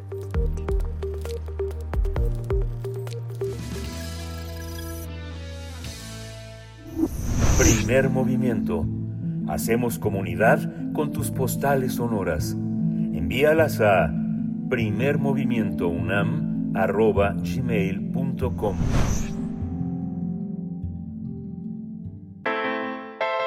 Nota Internacional Recep Tayyip Erdogan resultó el ganador de la segunda vuelta electoral de las elecciones presidenciales celebradas ayer domingo. Con el escrutinio del 99% de los votos, el actual presidente turco obtuvo 55.41% de los sufragios frente al 45.59% de su rival, el socialdemócrata Kemal Kılıçdaroğlu. Tras conocer los primeros resultados, er-, Erdogan se declaró vencedor de los comicios al afirmar que ha recibido la responsabilidad de gobernar el país en los próximos cinco años. Tras conocer los primeros resultados, Erdogan se declaró vencedor de los comicios al afirmar que ha recibido la responsabilidad de gobernar el país en los próximos cinco años. Así es, así es. Bueno, pues Recep Tayyip Erdogan, de 69 años y que se ha mantenido en el poder por más de dos décadas, afirmó que cumplirá todas sus promesas, mientras personajes políticos como Víctor Orbán, ministro de Hungría, Mario Abdo, presidente de Paraguay, y el emir de Qatar, Tamim bin Hamad Al Thani, eh, felicitaron a Erdogan por su victoria en las urnas. Por su parte, Kilish Daroglu, de 74 años, dijo que estaba triste por el futuro de Turquía y denunció que el Estado utilizó todo su poder para beneficiar a Erdogan pues vamos a conversar, vamos a tener un análisis sobre los resultados de la segunda vuelta electoral en Turquía. Nos acompaña el doctor Luis Guacuja, responsable del programa de estudios sobre la Unión Europea del posgrado de la UNAM. Doctor eh, Luis Guacuja, bienvenido. Pues con estos, con estos resultados se preveían, eh, pero bueno, eh, dándole la bienvenida en esta mañana. ¿Cómo, te encuentras? ¿Qué tal, Berenice, Miguel Ángel? Muy buen día. Saludos a ustedes y, y al auditorio que, que nos escucha. Eh, bueno, pues eh, eh, sí, una, una victoria previsible de, de, Erdogan en esta segunda vuelta, ya lo habíamos comentado, los números, eh, aunque se han acercado, incluso si comparamos la primera vuelta con la segunda vuelta, el, el opositor del Partido Republicano del Pueblo, el, socialdemócrata Kemal eh, eh, pues los números, en porcentaje, eh, obtiene más porcentaje, ¿no? alcanza 3% más de, respecto de la primera vuelta, mientras que Erdogan alcanza 2%, poco más del 2% más, ¿no? Digamos, entonces el, el crecimiento de la oposición es, es también importante, no le alcanza para arrebatarle a Erdogan el, eh, la victoria en esta segunda vuelta, lo que le va a permitir gobernar por cinco años más, con muchos retos por delante, con estas promesas que ha hecho de acabar con el terrorismo, de eh, digamos, un discurso muy, muy nacionalista en pos de esta recuperación económica, que es uno de los grandes retos de, Erdogan, más la reconstrucción que aún está pendiente tras los, los sismos ocurridos a, principios de año. Y, y, bueno, pues sí, una victoria eh, esperada, una victoria que quizá desalienta a la oposición, pero que la coloca en un, eh, en un papel muy importante, ya lo mencionábamos antes, no solo en la Asamblea donde eh, obtiene unos números muy importantes, sino que estos cinco años serán especialmente complicados para Erdogan, con una inflación importante, con un descontento social, pero sobre todo el tema económico quizá le cobre factura en cinco años más al proyecto de Erdogan. Esta, esta, esta posición eh, reorganiza eh, escenarios que colocan a, Turquía en una situación este como de que no, que no que no varía Luis es una continuidad sí sí es una continuidad pero pero diferente Mm. una continuidad con retos mucho más agudos con retos mucho más eh, presentes y sobre todo con una oposición que estará ahí el reto más importante de la, de la oposición es mantenerse unida, ¿no? Una cosa es salir derrotado de una elección y otra cosa diferente es salir desintegrado de una elección. Y la oposición aquí tiene un reto fundamental, porque es una coalición de fuerzas políticas las que se han unido eh, para, eh, digamos, tratar de arrebatarle el poder a Erdogan y, el reto está ahí, en mantener esa cohesión y ser un factor que, que, presione al gobierno en temas importantes como el tema de los derechos humanos, el tema económico, esto hay una suerte de mantenimiento de la economía un poco artificial gracias al, al, al, al Banco Central, pero esto no es sostenible a, largo plazo. Eh, mientras se prolongue el conflicto de Ucrania, también la situación económica eh, mundial eh, será complicada y este quizá es uno de los principales retos para Erdogan, aunque por otro lado, pues el panorama geopolítico internacional coloca a Erdogan en una posición importante. ¿no? en el mismo conflicto de Ucrania ha tenido un papel que le pues que le convendrá a, Turquía seguir ir jugando, ¿no? apostando quizá a esta mediación, en su posición geográfica, el hecho de tener una de las poblaciones más importantes de la región, más de 80 millones, el segundo ejército más importante de la OTAN, esto también es importante, y eh, cómo va a jugar ante estos nuevos movimientos que hay, que estamos viendo la la presencia de Rusia como la principal potencia económica a nivel mundial y eh, y las rutas las rutas de la de la seda que eh, también es algo que Turquía puede aprovechar perfectamente Doctor, eh, ¿qué, nos dice de este proceso, de estos resultados? Pues la temperatura social eh, que estamos viendo en la sociedad eh, turca, las inclinaciones políticas, estas tendencias, estas tendencias nacionalistas. Bueno, finalmente es un apoyo a Erdogan que eh, pues representa eso, el nacionalismo, un discurso nacionalista. ¿De qué se está nutriendo ese discurso, esa imperancia nacionalista en el en el país? Bueno, eh, eh, hay por supuesto que una polarización importante, ¿no? Una materialmente partida en dos esta em, eh, esta intención de voto en Turquía. Em, también es importante decirlo, no no hubo mayor tema por ahí, algunos incidentes aislados, un miembro del partido opositor que, que falleció, que fue asesinado, eh, pero en general eh, fue una jornada eh, limpia, una jornada ordenada, estamos en términos electorales, pero y en las calles se veía, ¿no? El, día de ayer, bueno, pues aparte es la población, por supuesto que celebrando el triunfo de Erdogan, y otra parte, pues descontenta, decepcionada, eh, triste, como lo dijo el, líder opositor, eh, pero eh, se queda ahí. Después de la elección, que Bueno, pues esta, esta fractura en términos políticos que hay en Turquía va a estar ahí después de, de, de la elección. ¿no? Y eh, veremos si Erdogan tiene la habilidad, ya no tiene los números que tenía antes, ¿no? tiene, pues sí, controla los medios, controla los aparatos de poder, pero la oposición ha ganado mucho terreno y esto no nada más es una suerte de habilidad eh, política de un líder, sino que quiere decir que ha, capa- ha sabido capitalizar el descontento social acumulado en la sociedad turca, eh, sobre todo con el tema eh, con el tema económico y si, si tiene la, la habilidad la oposición de eh, saber presionar, insisto, a- al, al, gobierno, van a ser cinco años complicados para Erdogan, va a tener que negociar, ¿no?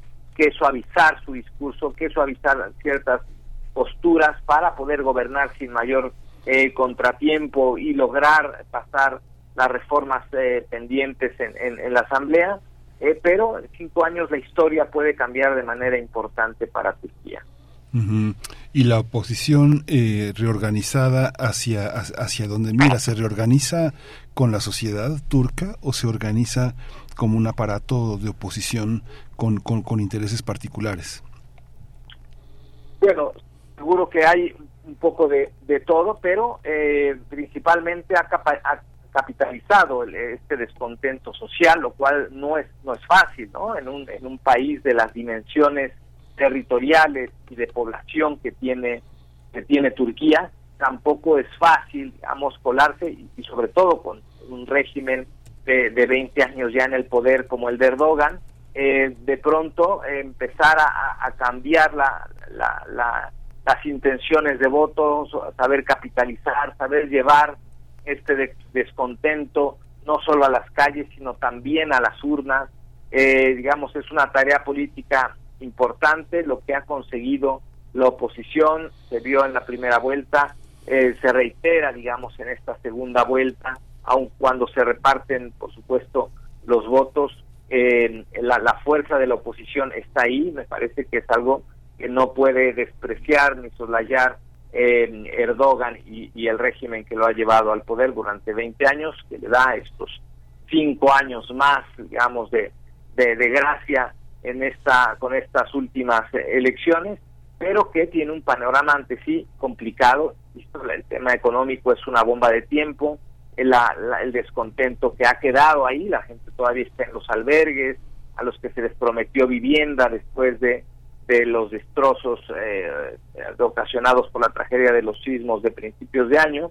Y, eh, una, una apuesta, quizá la, la gente siente más afinidad por, eh, por Occidente, algo que ha ido abandonando con los años Turquía, que ha, ha acercado más al, Islam, al régimen islamista, al, al conservadurismo, a un régimen mucho más eh, hacia la derecha, eh, y eh, una sociedad que está despierta, una se- sociedad que ya eh, probó que eh, estuvo muy cerca de arrebatarle el triunfo a Erdogan con todo y el régimen que, que representa.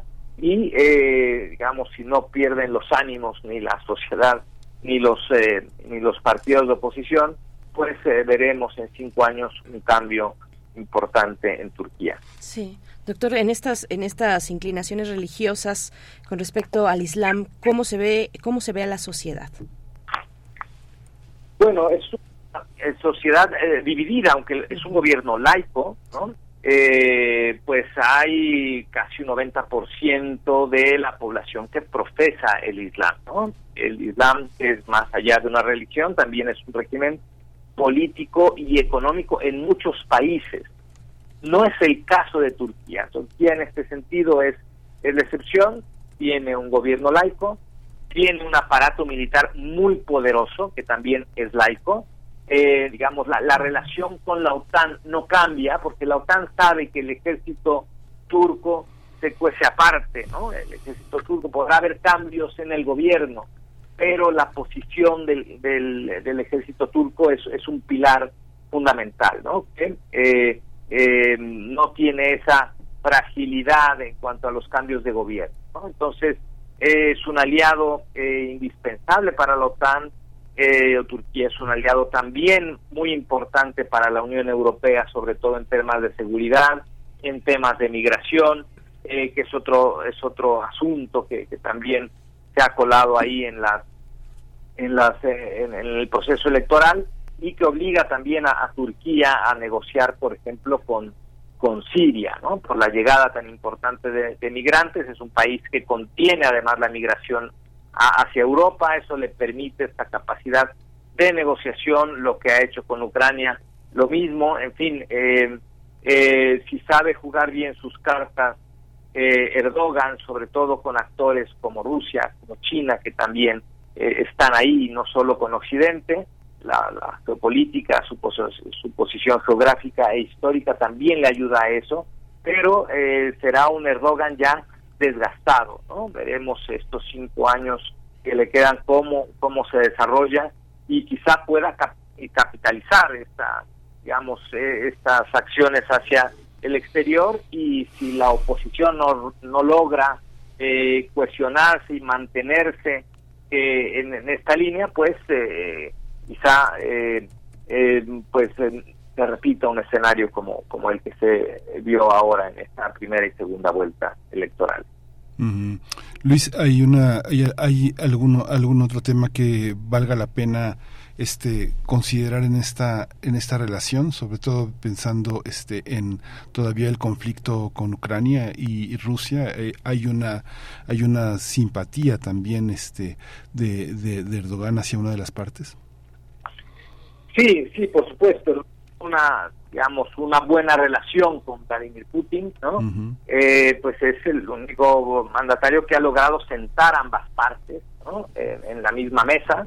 Eh, eh, digamos, eh, ha, ha, sabido apostar por la paz en un momento donde la Unión Europea parece haber abandonado esta, esta idea, digamos, como un pilar importante. Turquía lo ha aprovechado, eh, esta posición quizá también le, ayude a pues a un acercamiento con China. En fin, es un factor fundamental. Turquía no, no es cualquier país, no solo por su dimensión eh, geográfica, poblacional, y, y, y, eh, y, y, en términos geopolíticos. Es, eh, Erdogan ha sabido jugar este papel en el conflicto de Ucrania, ¿no? también negociando en el tema de eh, los granos, ¿no? con esta crisis que también tiene aparejada la, la, la, la, situación en Ucrania, ¿no? Ucrania junto con Rusia son el, el granero de Europa. En algún momento eh, se detuvo el, el tema del envío de alimentos, sobre todo hacia África, y, y, Turquía también jugó un papel importante para destrabar esta, esta situación. Eh, Erdogan sabe que puede juzgar estas cartas que alimentan pues, el nacionalismo hacia el interior, le reditúa en votos, en apoyo político dentro del país eh, esta, esta posición y cómo ha jugado con eh, los conflictos eh, en, en, en, el entorno que, que, le toca, ¿no? Pero en el tema de Turquía, una posición, eh, en el tema de Ucrania, Turquía ha tenido una posición importante, interesante, y eh, veremos si busca nuevamente intentar mediar en el conflicto y, y quizá pueda tener estos acercamientos con actores importantes como el caso de China. Sí, doctor Guacuja, también llamó la atención que en este discurso, eh, pues triunfal, Erdogan habló enfáticamente de las de las mujeres, de la protección a las mujeres. Eh, ¿Cómo ve cómo ves a, cómo ves esa cuestión, doctor?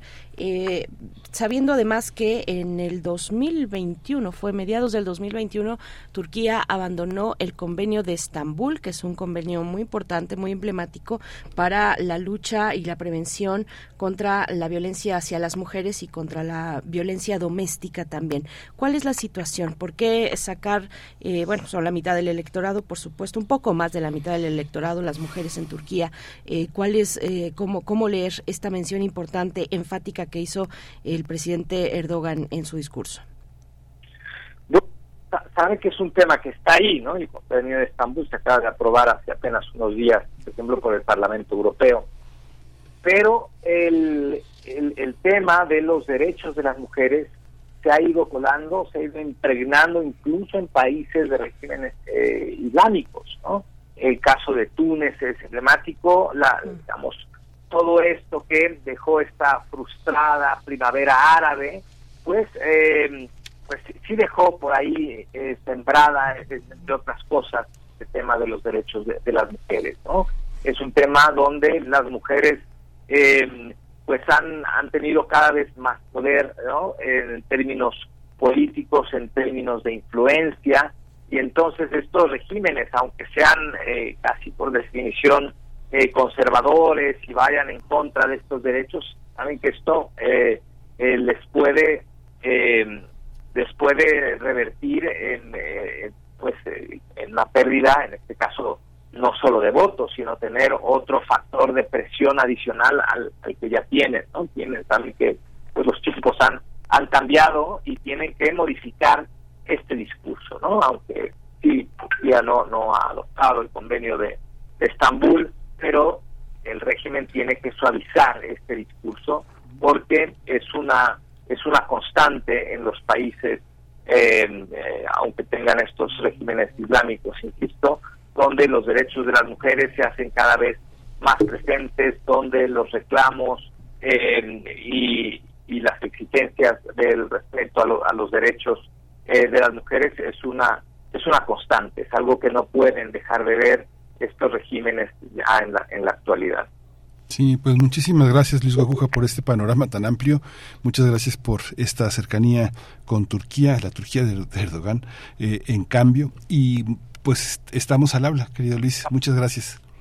Claro que sí. Un saludo. Un saludo, Luis. Gracias a ustedes. Otro de vuelta y buen inicio de semana, doctor Luis Guacuja, responsable del programa de estudios sobre la Unión Europea en el posgrado de la UNAM. El doctor Luis Guacuja, que nos acaba de hablar de Turquía en esta pues segunda vuelta, no había llegado Erdogan a una segunda vuelta, lo hace ahora este fin de semana, ganando eh, ante, ante su eh, pues contrincante Kilish Darolu, que bueno, qué complicado nombre nos ha tocado a, a los comunicadores eh, con esta con este contrincante de Erdogan que se queda ahí, se queda como un contrincante. Erdogan continúa después de 20 años en la presidencia de Turquía. Nosotros vamos a despedirnos de Radio Nicolaita con música, música de la propuesta que nos hace Bruno Bartra.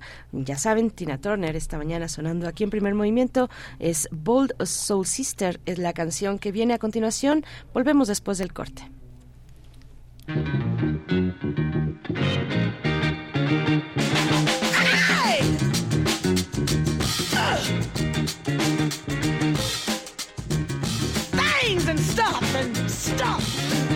things and, and stuff.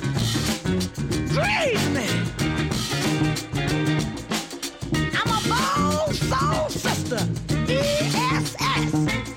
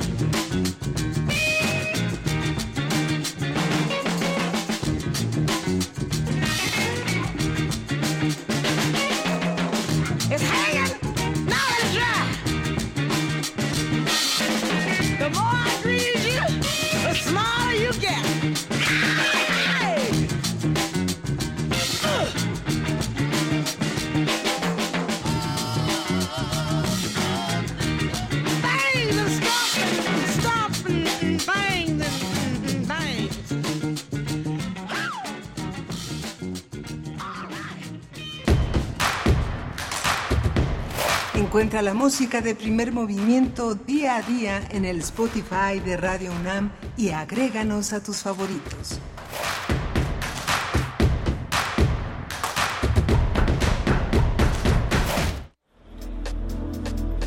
¿Has escuchado en Radio UNAM los programas con temática de género?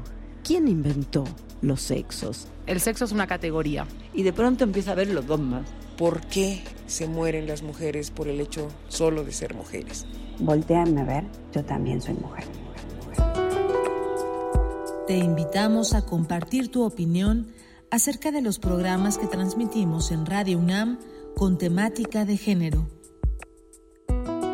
Pueden participar mujeres, hombres y personas de género no binario para integrarse en un grupo de discusión a celebrarse en línea en próximos días. Para dar tu opinión puedes escribir al correo radiounam@unam.mx o enviar mensaje directo al Facebook de Radio UNAM indicando tu interés por compartir tu opinión en el grupo de discusión. A la vuelta recibirás el acceso para entrar a la sesión desde la comodidad de tu casa. Radio UNAM. Experiencia sonora. Lo social, lo político, lo económico, lo cultural son fenómenos que nos competen a todas y a todos.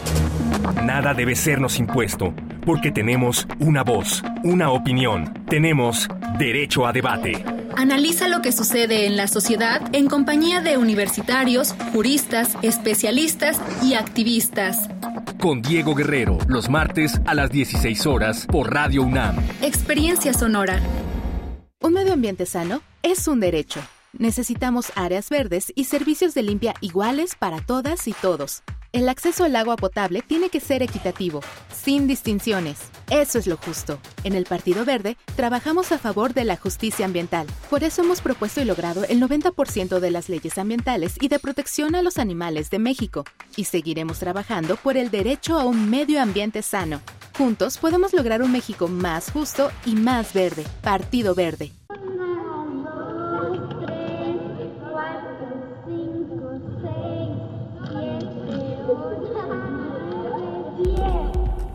Entre las selvas de asfalto, las guerras y la desigualdad económica, los niños siguen jugando. Desde 1999, el artista Francis Salis ha documentado las prácticas de juego de las infancias alrededor del mundo. Juegos de Niños es una exposición que reúne 27 piezas audiovisuales y dos pinturas creando un ambicioso archivo en curso de prácticas urbanas que la modernización va desenterrando de la vida cotidiana hasta el 17 de septiembre del 2023 en el Museo Universitario Arte Contemporáneo, MUAC.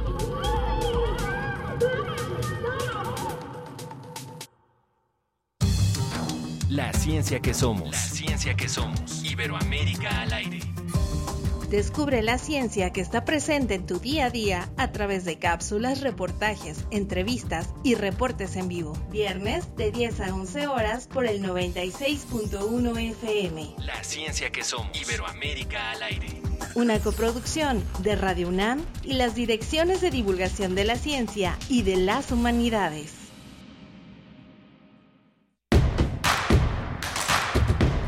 Queremos escucharte. Llámanos al 55 36 43 39 y al 55 36 89 89. Primer movimiento.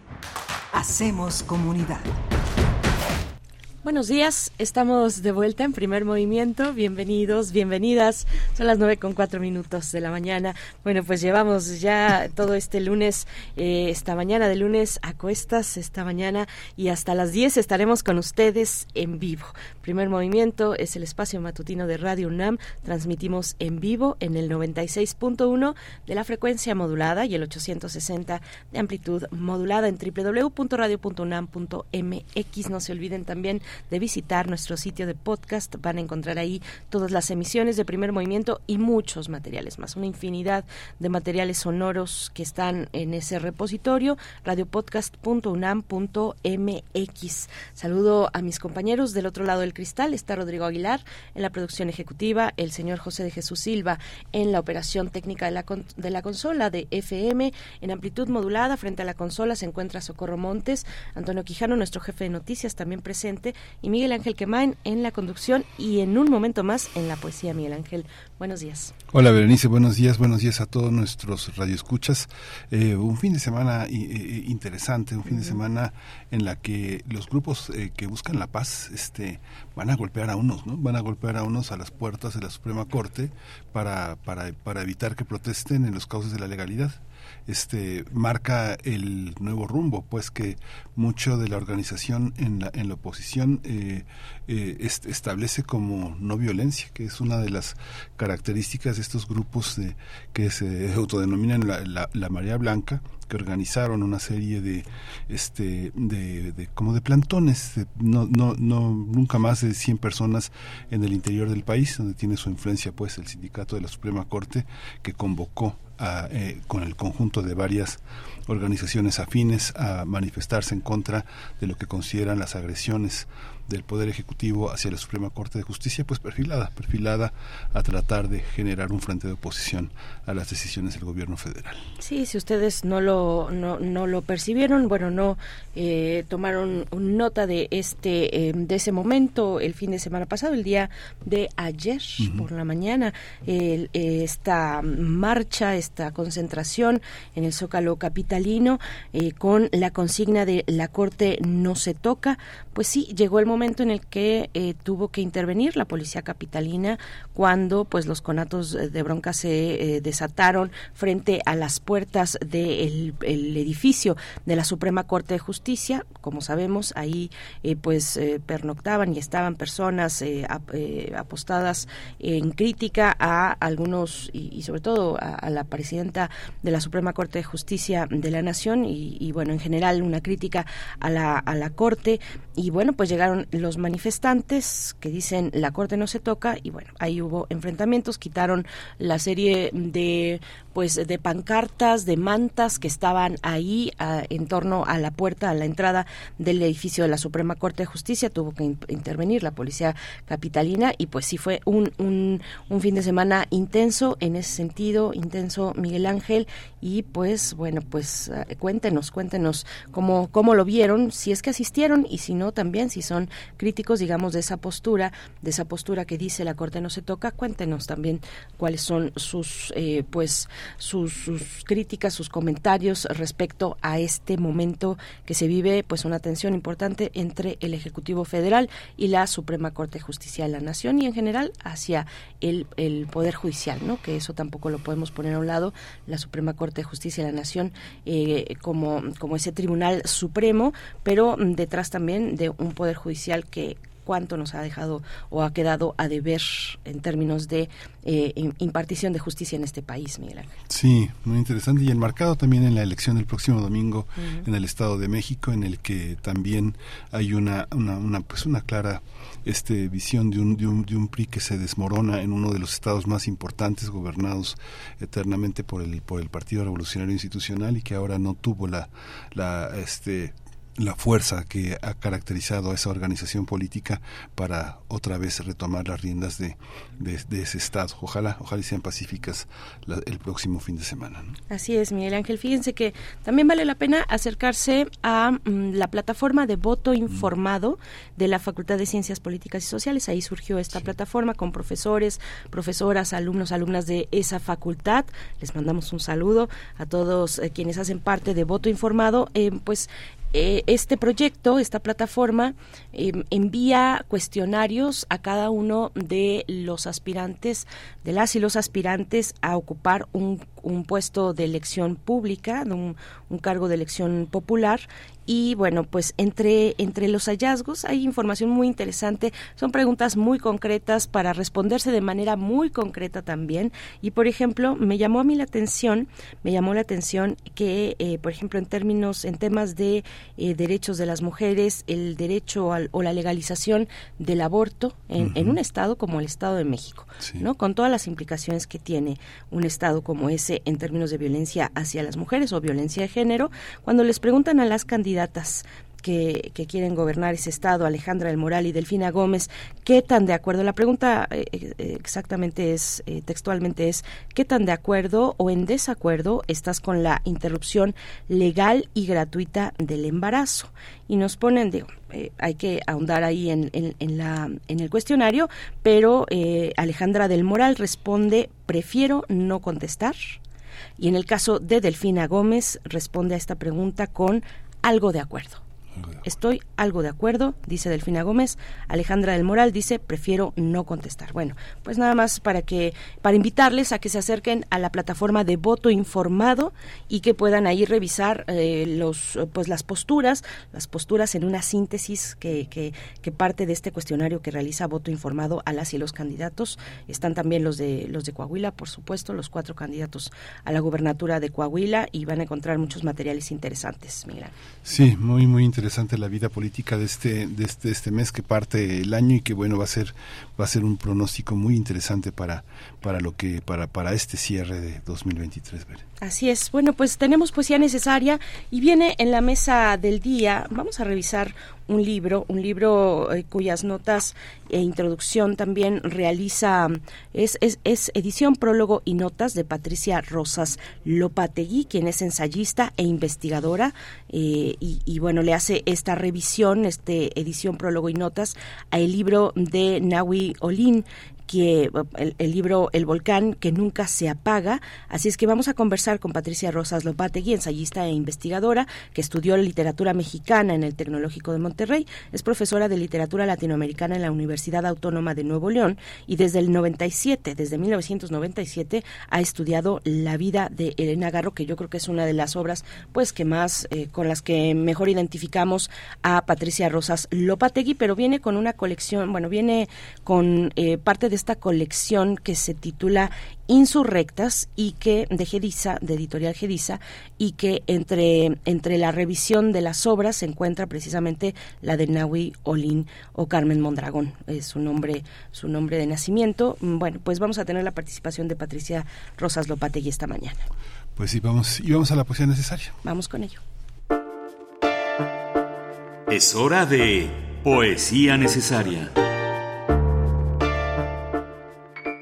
Pues ya, el poeta griego Tasos Libaditis eh, cumplió 100 años. Y para celebrarlo también el abrigo vacío en la traducción de Francisco Torres Córdoba es una versión eh, más que una traducción publicado ayer en la jornada semanal eh, se los comparto esta esta mañana este poeta, Tasos eh, Libaditis, eh, nació en 1922, murió en el 88, estudió leyes en Atenas, fue periodista, muchísimo, muchísimo, vivió en el exilio del 47 al 51 del siglo pasado, junto con Titos Patricios y Takis Barbicitokis, y perteneció a la primera generación de posguerra que para Dimitris Armaos, uno de los grandes estudiosos de la literatura griega, pues se logró generar una conversación en nombre de una generación que se llamó la generación de la derrota. Todos se fueron de Grecia, un clima general de pobreza que dominaba esta sociedad helénica y bueno, este ha sido reconocido eh, al final de su vida con los más grandes premios que da la Academia griega. Lo acompaño con la música de Joe Cocker, La Carta. Dice así: Anochecía en la vieja casa, anochecía y en la vieja casa habitaban solo las sombras. Tía Eudoquia, le dije, ahora debes ponerte seria, estás muerta. Pero ella tenía la misma sonrisa confusa, como entonces, cuando ocultaba algo que aún no debía yo saber. El desconocido nos contaba cosas espantosas y terribles, crímenes de hace siglos. También contó de una mosca en la ventana de infancia a la que le quemó las alas. Desde entonces permanece ahí y no me deja. Y señalaba ya, lejos, el camino que no pudo tomar. La hotelera, decían, robaba escondida los cadáveres y los sepultaba en los armarios. Así en el hotel había mucho movimiento porque siempre encontrabas a alguien que no te expulsara y ni cuenta me di cuando me hundieron del cuchillo, como si no hubiera estado nunca aquí y solo habían colgado un abrigo en el vacío, y de vez en vez, desde lo alto, cayó un pájaro muerto cuando golpeaban sobre la puerta prohibida.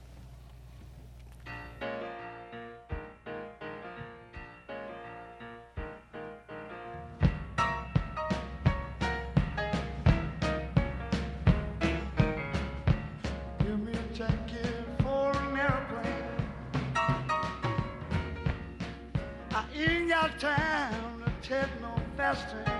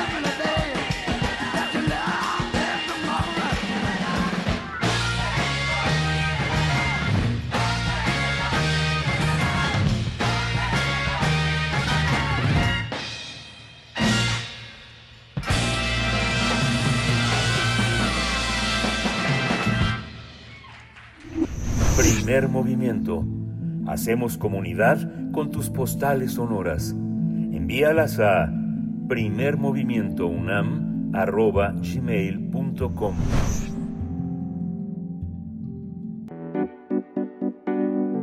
La mesa del día.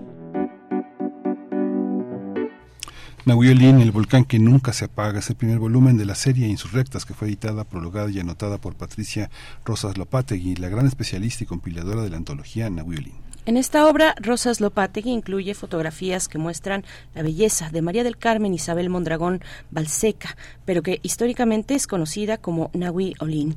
Eh, luego de que fuera bautizada por el doctor Atl, con quien vivió un apasionado romance en el ex convento de la Merced. Eh, Navioli no solo fue una mujer creativa y audaz, también retó a la sociedad de su tiempo con una actitud que siempre iba contracorriente de la moral de la época, no solo con sus obras, sino con sus desnudos registrados por la cámara de Antonio Garduño o los lienzos de Diego Rivera. Así es, este libro contiene fragmentos de las obras de esta artista, de su correspondencia, entrevistas con expertos en su vida y obra, opiniones críticas y recuerdos de su esplendor. Sin embargo, también se habla de su decadencia. Nahui murió en 1978 luego de una indigencia de 40 años, acompañada de soledad, miseria y de desvarío. Se dice que muchas personas la vieron vagando por las calles mientras una manada de gatos la perseguía. Patricia Rosas Lopategui se encargó de retomar su labor poética y reflexiones estéticas, así como sus ideas feministas y sus palabras revolucionarias. Vamos a tener una conversación sobre este libro con Patricia Rosas Lopategui, ensayista, investigadora, maestra y doctora en literatura latinoamericana en la Universidad Autónoma de Nuevo León y desde 1997 estudiosa de la vida de Elena Garro. Yo creo que hace mucho más tiempo, pero Patricia Rosas Lopategui, mucho gusto en escucharte de nuevo. Bienvenida a Primer Movimiento. Buenos días. Muy buenos días, muchas gracias por esta invitación. Es un placer para mí estar nuevamente con ustedes, Berenice y Miguel Ángel, Un hablando gusto. de la gran Nahui Olin. Nahui Olin es eh, la figura que nos convoca en esta mañana. Patricia Rosas Lopategui, bienvenida. Pues cuéntanos, ¿quién fue? ¿Quién fue esta mujer, esta mujer eh, pues polifacética? Cuéntanos de, de, de, de su, de su relevancia entre las mujeres, pues eh, que ahora, ahora recuperamos, ¿no? Ahora estamos eh, realizando genealogías, eh, dando pasos hacia atrás para eh, ver las huellas que dejaron mujeres como Nahui Olin en la historia de nuestro país. Sí, totalmente de acuerdo, Berenice. Yo creo que es muy importante que estemos siempre con la mirada en el pasado, y sobre todo con estas mujeres tan irreverentes, tan provocativas, tan provocadoras, tan tan insurrectas, ¿no? Porque pues so- son las pioneras, son las que nos abrieron el camino, la brecha y, y pues muchas veces nuestro nuestro público, nuestras sobre todo las generaciones jóvenes, pues no tienen noticia de ellas si no las ponemos sobre la mesa, si no continuamos reeditando su obra y hablando de su trascendencia y de todo lo que ellas tuvieron que mm, llevar a bueno todos los obstáculos no que tuvieron que vencer para pues para mm, hacer una huella no en- y rebelarse en contra de la sociedad patriarcal. Y Naui Olin como ustedes ya muy bien lo mencionaron pues es un personajazo porque ella rompió con todas las con todos los parámetros opresivos para la mujer a principios de- del, siglo pasado, en las primeras décadas. Y hay noticias que desde los 10 años ya se reveló, se había, ya se revelaba ¿no? en contra de, esos preceptos. ¿Con qué no puede romper una, una mujer como ella? Digamos que se le, se, se- se le califica de rebelde, de innovadora, de, pero, pero algo la condujo al, al desvarío y a la, a, la errancia, al vagabundeo en la ciudad. Eh, no fue como, fue como una especie de Casandra, enloquecida y pobre eh, en una ciudad en la que, en la que ella eh, aportó tantas cosas. ¿Qué es lo que no pudo aportar? Que movimientos eh, de, mujeres lograron concretar por otras vías eh, colectivas, asociadas, institucionales. ¿Qué es lo que queda pendiente en una mujer que se revela solo individualmente? Sí, pues esa es muy buena observación. es muy buena observación porque yo creo que, que tiene que ver precisamente con la alta factura que, que tuvieron que pagar estas mujeres precisamente por rebelarse en contra de una sociedad tan opresiva en, épocas muy distintas a las que vivimos hoy en día, ¿no? Eh, a principios del siglo pasado, en las primeras décadas, la sociedad patriarcal era mucho más eh, fuerte, ¿no? Es decir, rebelarse en contra de todas esas normas era inconcebible, ¿no? Y las pocas mujeres contadas con los dedos de las manos que, que lo hicieron, pues obviamente pagaron una factura muy alta, es decir, Nahui Olin, eh, con este final desolador que, que, bien mencionaste, Miguel Ángel, Antonieta Rivas Mercado, que, que, que la, que, que precisamente toda su rebeldía la conduce al suicidio, ¿no? Lamentablemente, con un proyecto de vida eh, en pleno arranque, ¿no? En el caso de Antonieta. Y bueno, y si hablamos ya de escritoras posteriores como Elena Garro, pues sabemos que también pagó una alta factura por esa rebeldía.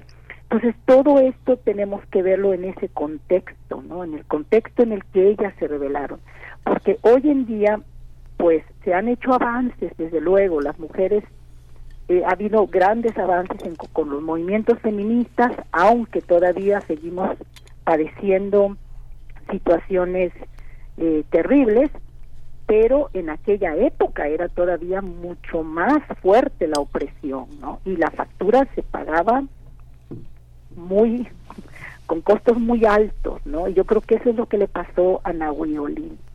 Sí. Patricia Rosas Lopategui, entonces, ¿tú, ¿tú crees que, tú consideras que ese destino lamentable que vivió durante tantos años Nahui Oli- Olin en esas, en esas, pues, es- en esa situación de vagabundeo y de olvido y demás, ¿tú crees que esa, ese destino se tejió con hilos patriarcales? ¿Lo podrías decir así? Cuéntanos un poco más de ello. Sí, yo yo pienso que sí, Berenice y Miguel Ángel. Yo yo yo pienso que sí, ¿no? Porque mm, imagínense que eh, hay un hay un constante, ¿no? Hay- siempre hubo un constante eh, ninguneo, no, un constante estigma en contra de ella. Eh, por mencionar un, un, un aspecto, ¿no? Por ejemplo, esa leyenda negra que creó mi- eh, Manuel Rodríguez Lozano, ¿no? El, el, con quien se casó Nahui muy joven. Eh, esta leyenda negra que él creó diciendo que Nahui había sido la responsable de la muerte del, del hijo de ambos, ¿no? Y, y, y eso perduró, perduró durante décadas.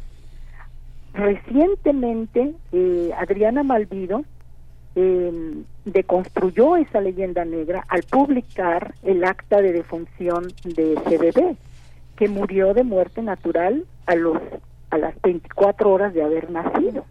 Entonces, esa leyenda negra que, que, se encargaron de crear siempre los hombres, ¿no? Para, para contraatacar, para, para mm, destruir, digamos, ¿no? La rebeldía de estas mujeres, pues está ahí presente, ¿no?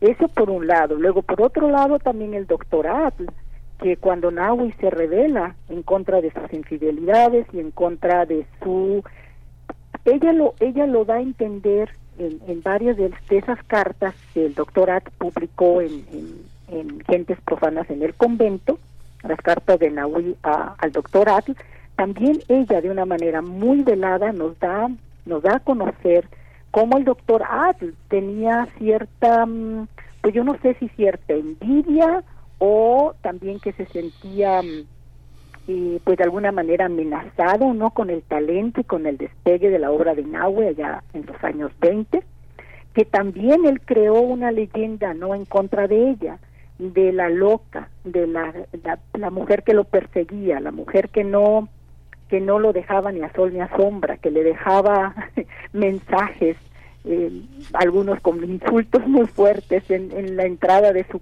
del- de, la casa etcétera no lo que pasa es que son mujeres que se rebelan es decir que, que- que no es que no se quedan sentaditas y calladitas en su casa no y los hombres no estaban no están acostumbrados a esa reacción de parte de las mujeres.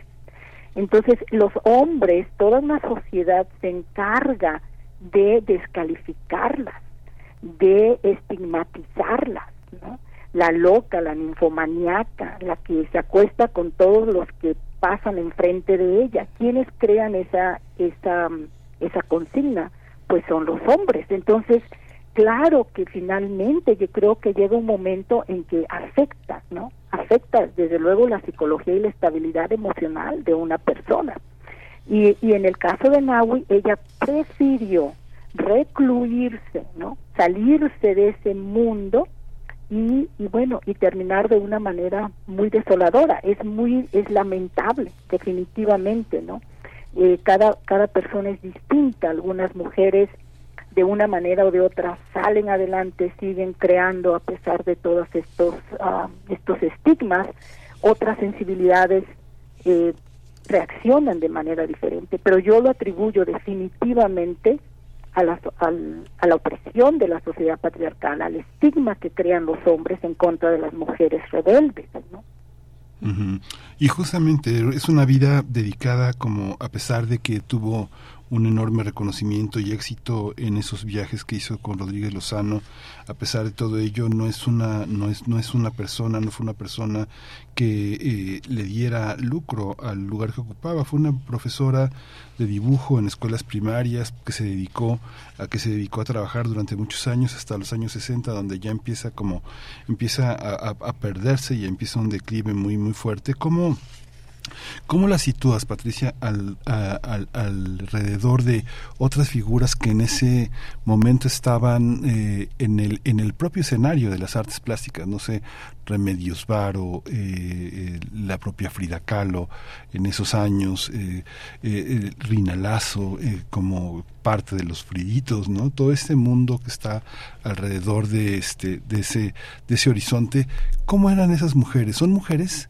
Que no se quedaron sin el sin el apellido de su de su esposo de alguna manera la percepción que tengo es que ese enloquecimiento como el de Pita Amor es quedarse solas no quedarse como una especie como ni siquiera de soltera sino de una mujer indeseable no Sí, sí, sí, eh, eh, eh, muy bien, muy bien dicho y yo creo que muy bien también expresado, ¿no? Eh, sí, todas estas mujeres, ¿no? De los años, las que producen en lo- y que son mujeres mm, vanguardistas en todos los sentidos, en todo el- la expresión del, del término, eh, en los años 20, ¿no? Y en los años 30, pues son mujeres que eh, primero de alguna manera están ligadas a hombres a hombres poderosos no ya sean artistas o sean escritores poetas en fin pero que eh, las verdaderas insurrectas las verdaderas rebeldes eh, como lo hemos como lo vemos no como lo hemos visto con, tanto con María Izquierdo por ejemplo no Frida Kahlo bueno Nabu Yolín la misma Antonieta Arriba del Mercado pues son mujeres que eh, defendieron su, su identidad, que defendieron su proyecto de vida y que las conocemos con, con un nombre en el que ya no están ligadas al apellido del, del esposo, ¿no? Para, para comenzar ahí ya hay una ruptura, ya hay una ruptura de esquemas, ¿no?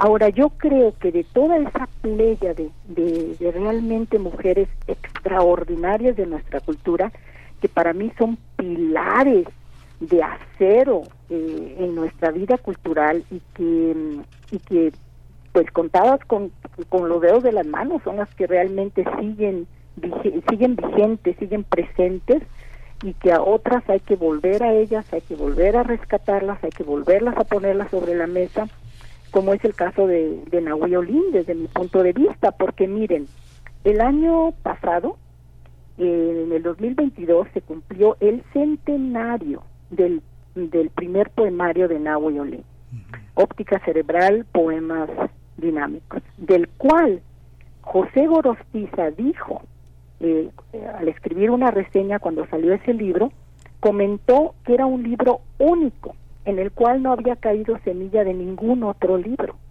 Y a pesar de ello, y a pesar de que este año, en el 2023, se cumple el centenario de su segundo poemario, Tierna Soy en el Interior, escrito originalmente en francés, publicado por primera vez en español en el 2011, que el año que entra se cumple el centenario de otro de sus libros, no se ha reeditado la obra de Nahui Olin.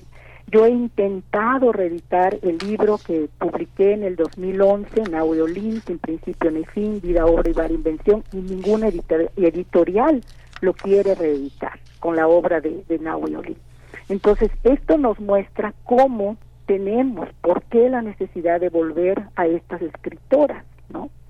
Y, yo considero que Nahui Olin de esa playa de, de, mujeres realmente irreverentes, es un caso aparte, es un caso excepcional, porque Naui rompe con las estructuras, con los esquemas, no solamente como poeta, como escritora, como pensadora, como una mujer que se acercó también a la ciencia, ¿no?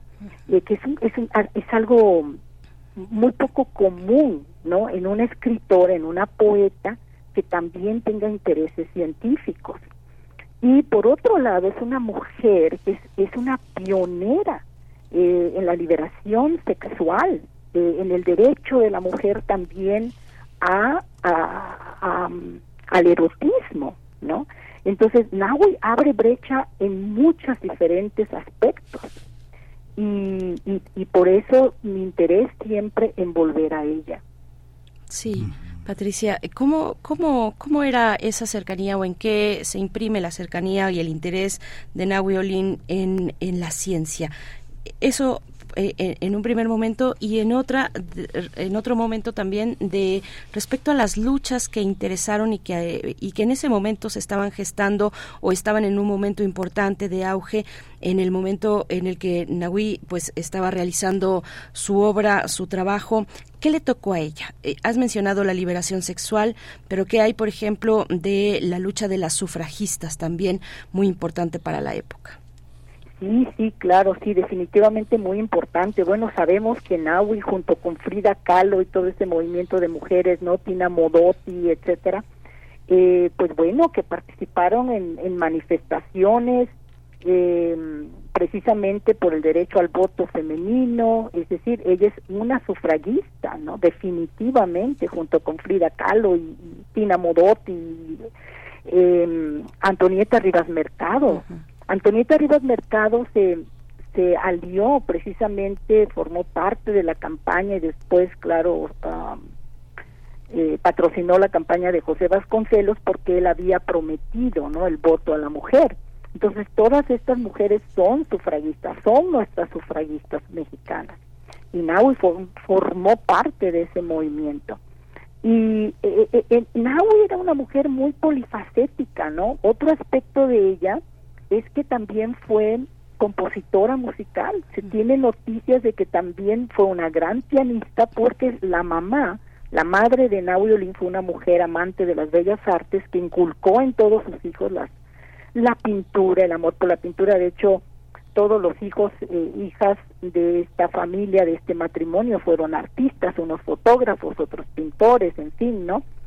Y, y también que ella fue eh, concertista y que ella eh, escribió incluso, ¿no? Composiciones musicales que lamentablemente se han perdido, que no no tenemos un récord de ellas, pero se, se- pero hay noticias de que, que tuvo ese, esa gran pasión también por la música. De hecho, muchos de sus poemas, precisamente por eso, tienen esa gran musicalidad. Para mí, muchos de los poemas de Nahui, eh, En tierna soy en el interior, en su poemario de 1923, eh, la manera en que ella maneja el, el espacio en blanco, el papel, ¿no? con los versos colocados eh, en diferentes eh, eh, lados de la página en blanco es como si como si estuviera tocando el piano no me da la impresión cuando los veo impresos y entonces en ella ella era una mujer muy polifacética y también le interesó la ciencia no ella escribió un libro en 1937 que se llama Energía Cósmica en donde además rebate algunas de las ideas de Einstein, ¿no?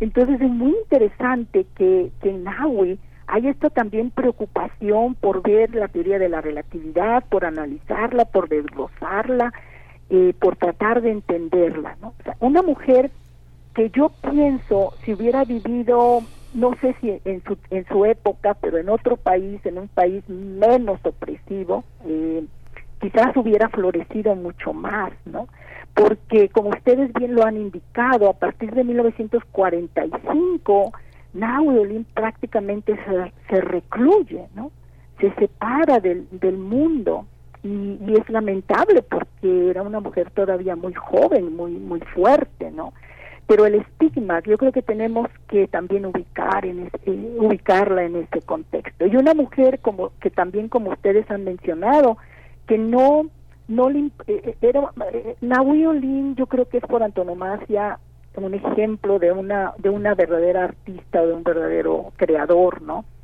que que no es es antipragmático no antimaterialista que para ella eh, ella defendió la creatividad ante todo no.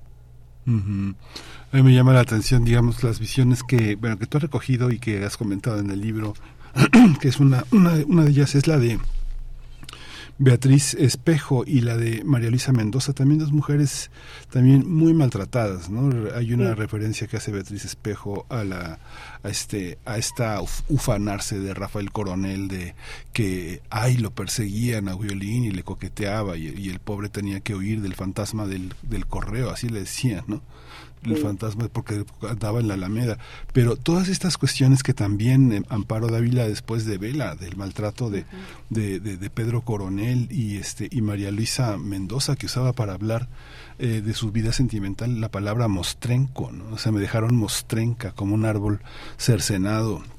Eh, este, ¿Cómo son las visiones que de alguna manera las mujeres que le sobrevivieron tienen sobre ella? Porque es parte de lo que de, lo que recuperas, de una visión tanto literaria como artística, aunque es, aunque queda pendiente la parte plástica, ¿no? Digamos que de una mujer que, que, que se le despreció porque cayó en las sombras, ¿no? La obra no está reunida, no está catalogada, no tiene nada. Sí, sí, sí, sí, es, es, es- todo es totalmente cierto, ¿no?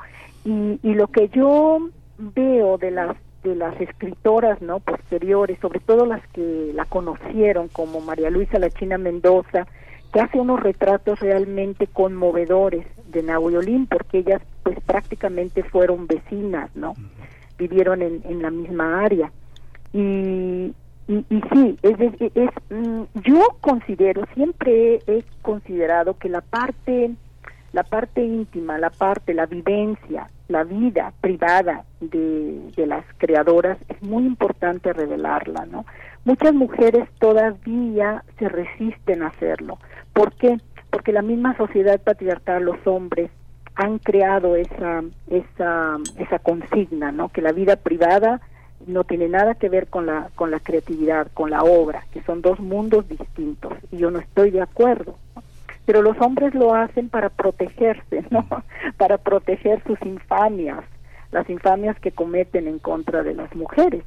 Eh, y bueno, hoy en día ya afortunadamente eh, vamos revelando esas esas partes íntimas, las, las vidas privadas, porque forman parte definitivamente del, del creador y de la creadora. Es decir, como como decían Dostoyevsky y Balzac y Ortega y Gasset, ¿no? Lo que no es vivencia es academia. Finalmente, ¿qué es la creación? Sino vivencia, ¿no? Los grandes creadores, los grandes escritores, sus obras están basadas en, en vivencias. Entonces, eso es para mí siempre ha sido muy importante.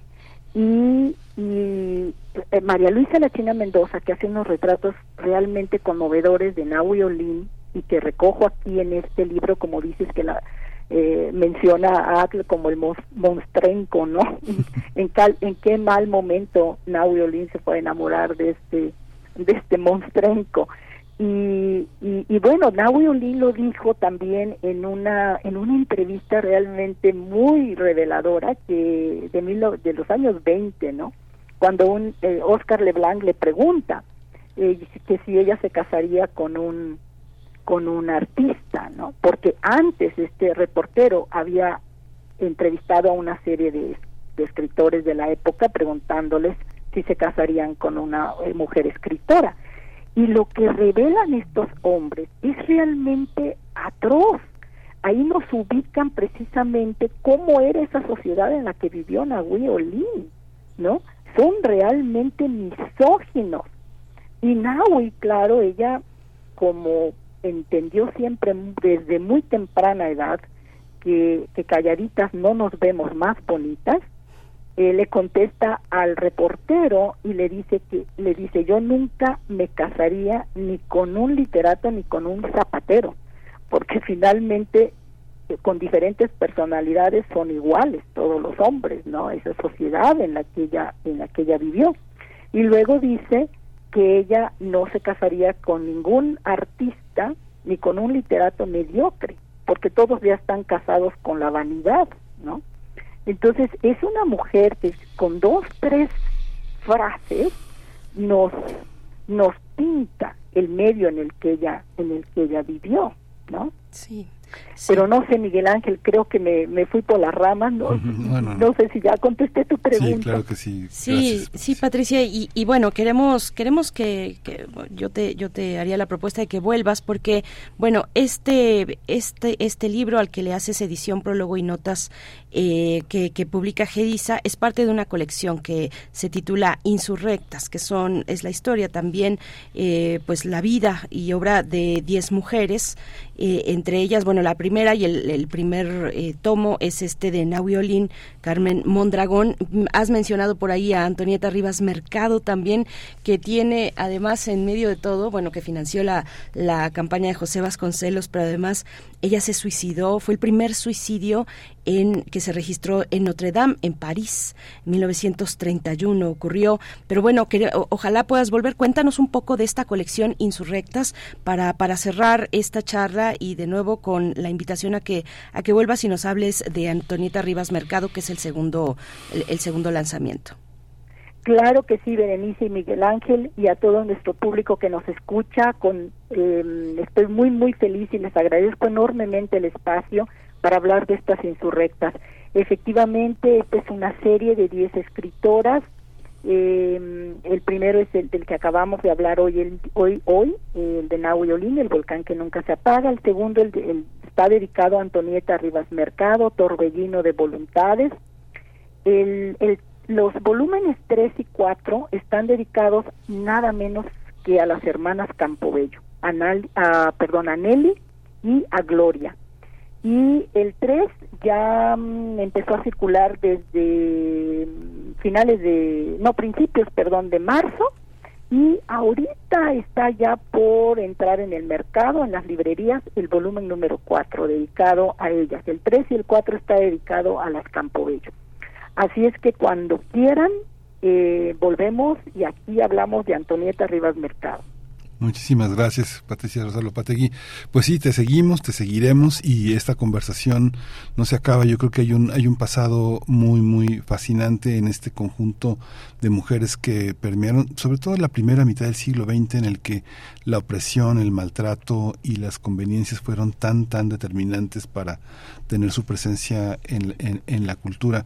Fíjate que al, al- al- un poquito en, en paréntesis era muy interesante ver cómo los escritos de paz sobre esos años son este son muy clarificadores si uno compara los textos que fue publicando Paz a lo largo de los años y luego los textos que cierra ya de manera definitiva en su volumen Los privilegios de la vista pone en su lugar a muchas a mu- muchas cosas no muchas conveniencias y muchas falsas falsas falsas falsos artistas no muchas cosas en las que Paz no reescribió Lo- los tomos que editó para Círculo de Lectores después y para el Fondo de Cultura Económica reescribió Paz muchas cosas pero esas cosas las dejó las dejó intocadas sabes así que bueno yo creo que sería muy interesante la la revisión de las mujeres en la obra de Paz que también es parte de este de estas insurrectas ¿no? Sí, claro que sí. Muy bien, pues Patricia Rosas Lopategui, te, te agradecemos ya con el tiempo encima, pero bueno, con esta invitación a que vuelvas y nos compartas eh, un poco más de estas mujeres insurrectas. Eh, Antonieta Rivas Mercado eh, también forma parte, es la segunda, eh, el segundo título que, que corresponde a Insurrectas, publicado por Gedisa. Gracias, Patricia, y hasta pronto. Muchas gracias. Hasta pronto, muchas gracias. Gracias. Patricia Rosas Lopategui encuentran este primer eh, primer título, Nahuiolín, el volcán que nunca se apaga, lo encuentran en Gedisa, esta colección de insurrectas. Bueno, pues 9 con 48 minutos, vamos a ir ya con la doctora Clementina Kigua, vamos con ella a Biosfera en Equilibrio.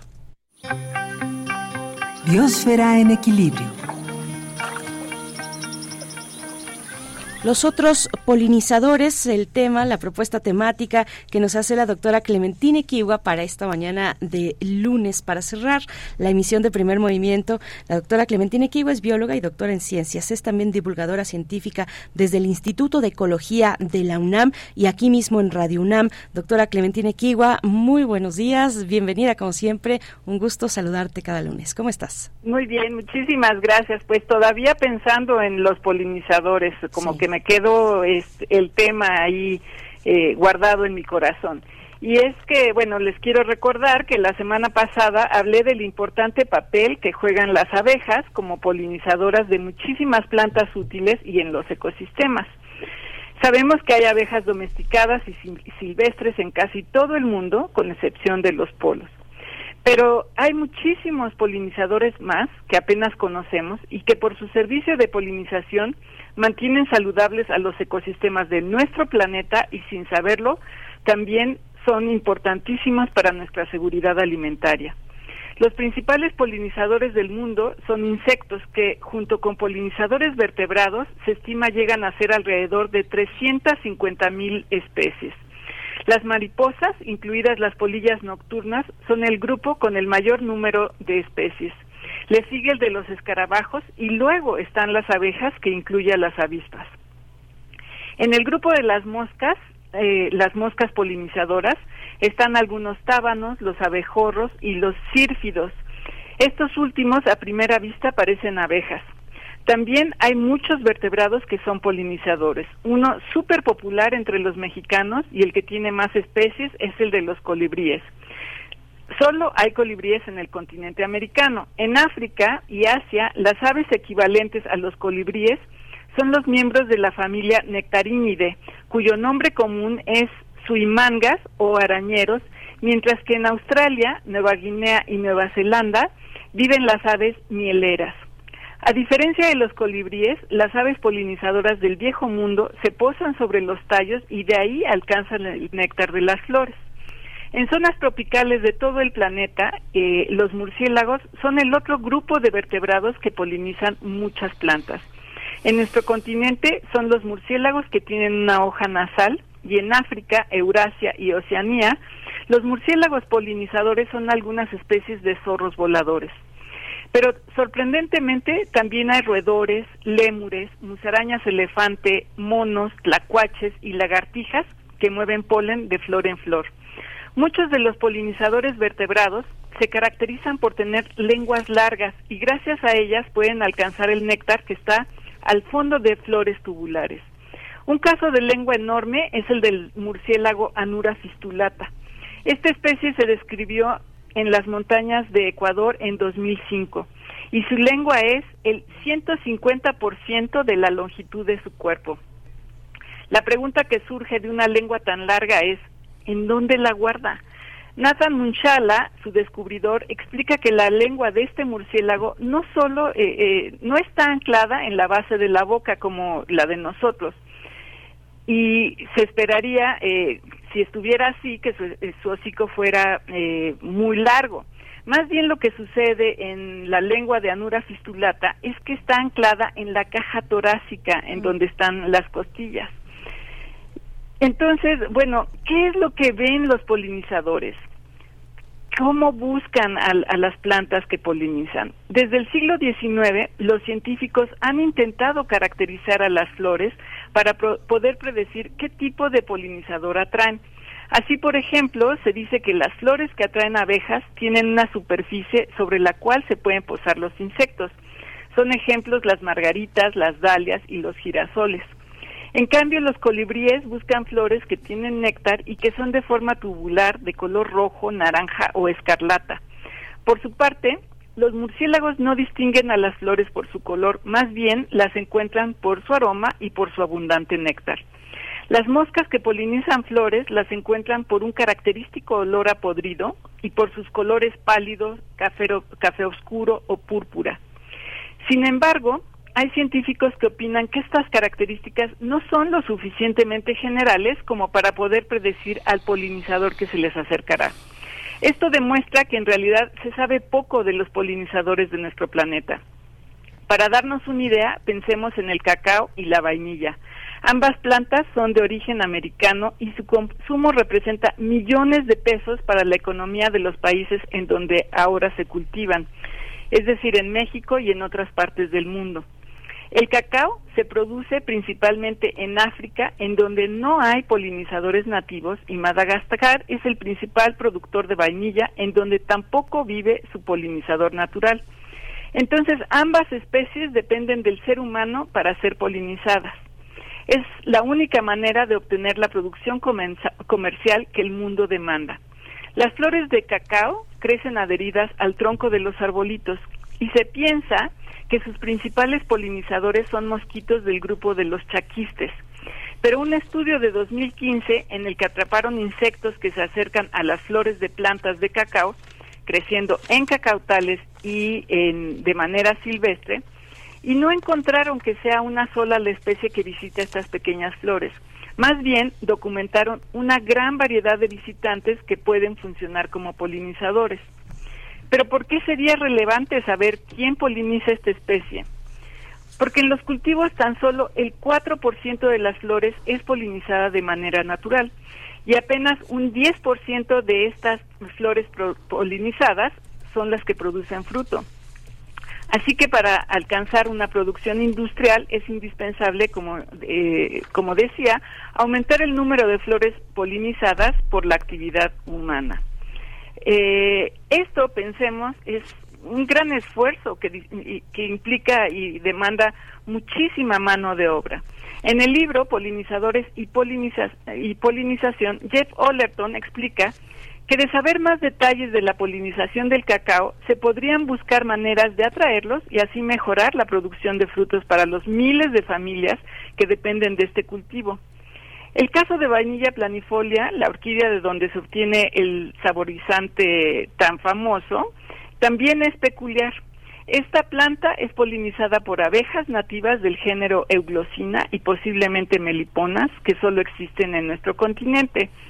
Pero de manera natural, estos insectos solo polinizan el 1% de las flores, Así que la única alternativa para hacer la producción rentable económicamente es la polinización por humanos. Por esta razón, la vainilla es el cultivo tropical más caro del mundo. Esto, estos son algunos de los ejemplos de lo que significa la polinización tan especializada para ciertos cultivos, pero en general la pérdida de polinizadores en los cultivos y ecosistemas de todo el mundo puede ser catastrófica, ya que alrededor del 90% de nuestras plantas agrícolas y del 80% de las especies silvestres dependen de ellas. Así que eh, la presencia de especies eh, invasoras, la transformación de los ecosistemas terrestres y el cambio climático que afectan a la biodiversidad en general también son un problema para los polinizadores en particular. A los insectos polinizadores se les añade el daño que les ocasiona el uso indiscriminado de pesticidas y las enfermedades que pueden transmitir las abejas europeas. Investigadoras e investigadores en todo el mundo ya están buscando e impulsando alternativas agrícolas que favorezcan la convivencia entre los polinizadores nativos y domésticos en los cultivos pero aún así falta mucho por hacer. Mientras tanto, eh, desde las ciudades podemos cooperar contribuyendo a que sean más amigables para los polinizadores, dándoles las condiciones para que también prosperen en el, en el entorno urbano. Así que, pues invito a nuestra audiencia a que ponga algunas flores en sus jardines, en sus balcones, en sus ventanas y dejen que se acerquen las abejas y todos estos polinizadores.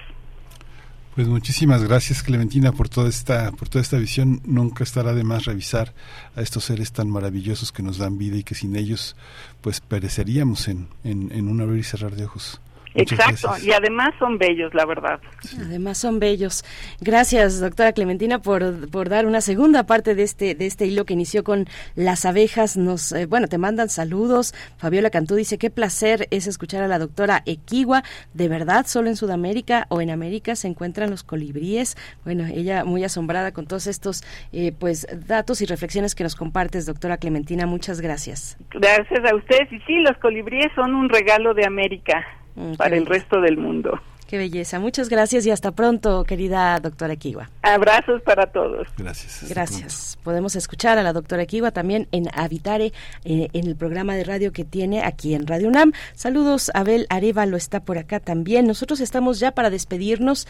Gracias por su escucha. Quédense aquí en Radio UNAM. El día de mañana, martes, nos volvemos a encontrar a partir de las 7 de la mañana. Gracias al equipo. Nos vamos, Miguel Ángel. Nos vamos. Esto fue Primer Movimiento. El mundo desde la universidad. Can we keep on living this way? Now we are in a war. People are dying every day. With a little love, it will all fade away. Can we all be happy the way it used to be? Love one another and let this world be free. Hippies in the streets, they're learning how to roam. The black folks are in the ghetto, and they're even burning their homes. But they are trying to get a message for the whole world to see. How happy we all could be if we all were free. So why can't we be happy the way it used to be? Love one another let this world be free. Radio UNAM presentó Primer Movimiento. El mundo desde la universidad. Con Berenice Camacho y Miguel Ángel Gemain en la conducción. Rodrigo Aguilar y Violeta Berber, producción. Antonio Quijano y Patricia Zavala, noticias. Miriam Trejo, coordinación de invitados. Tamara Quirós, redes sociales. Arturo González, operación técnica. Locución, Tessa Uribe y Juan Staca. Quédate en sintonía con Radio UNAM. Experiencia sonora.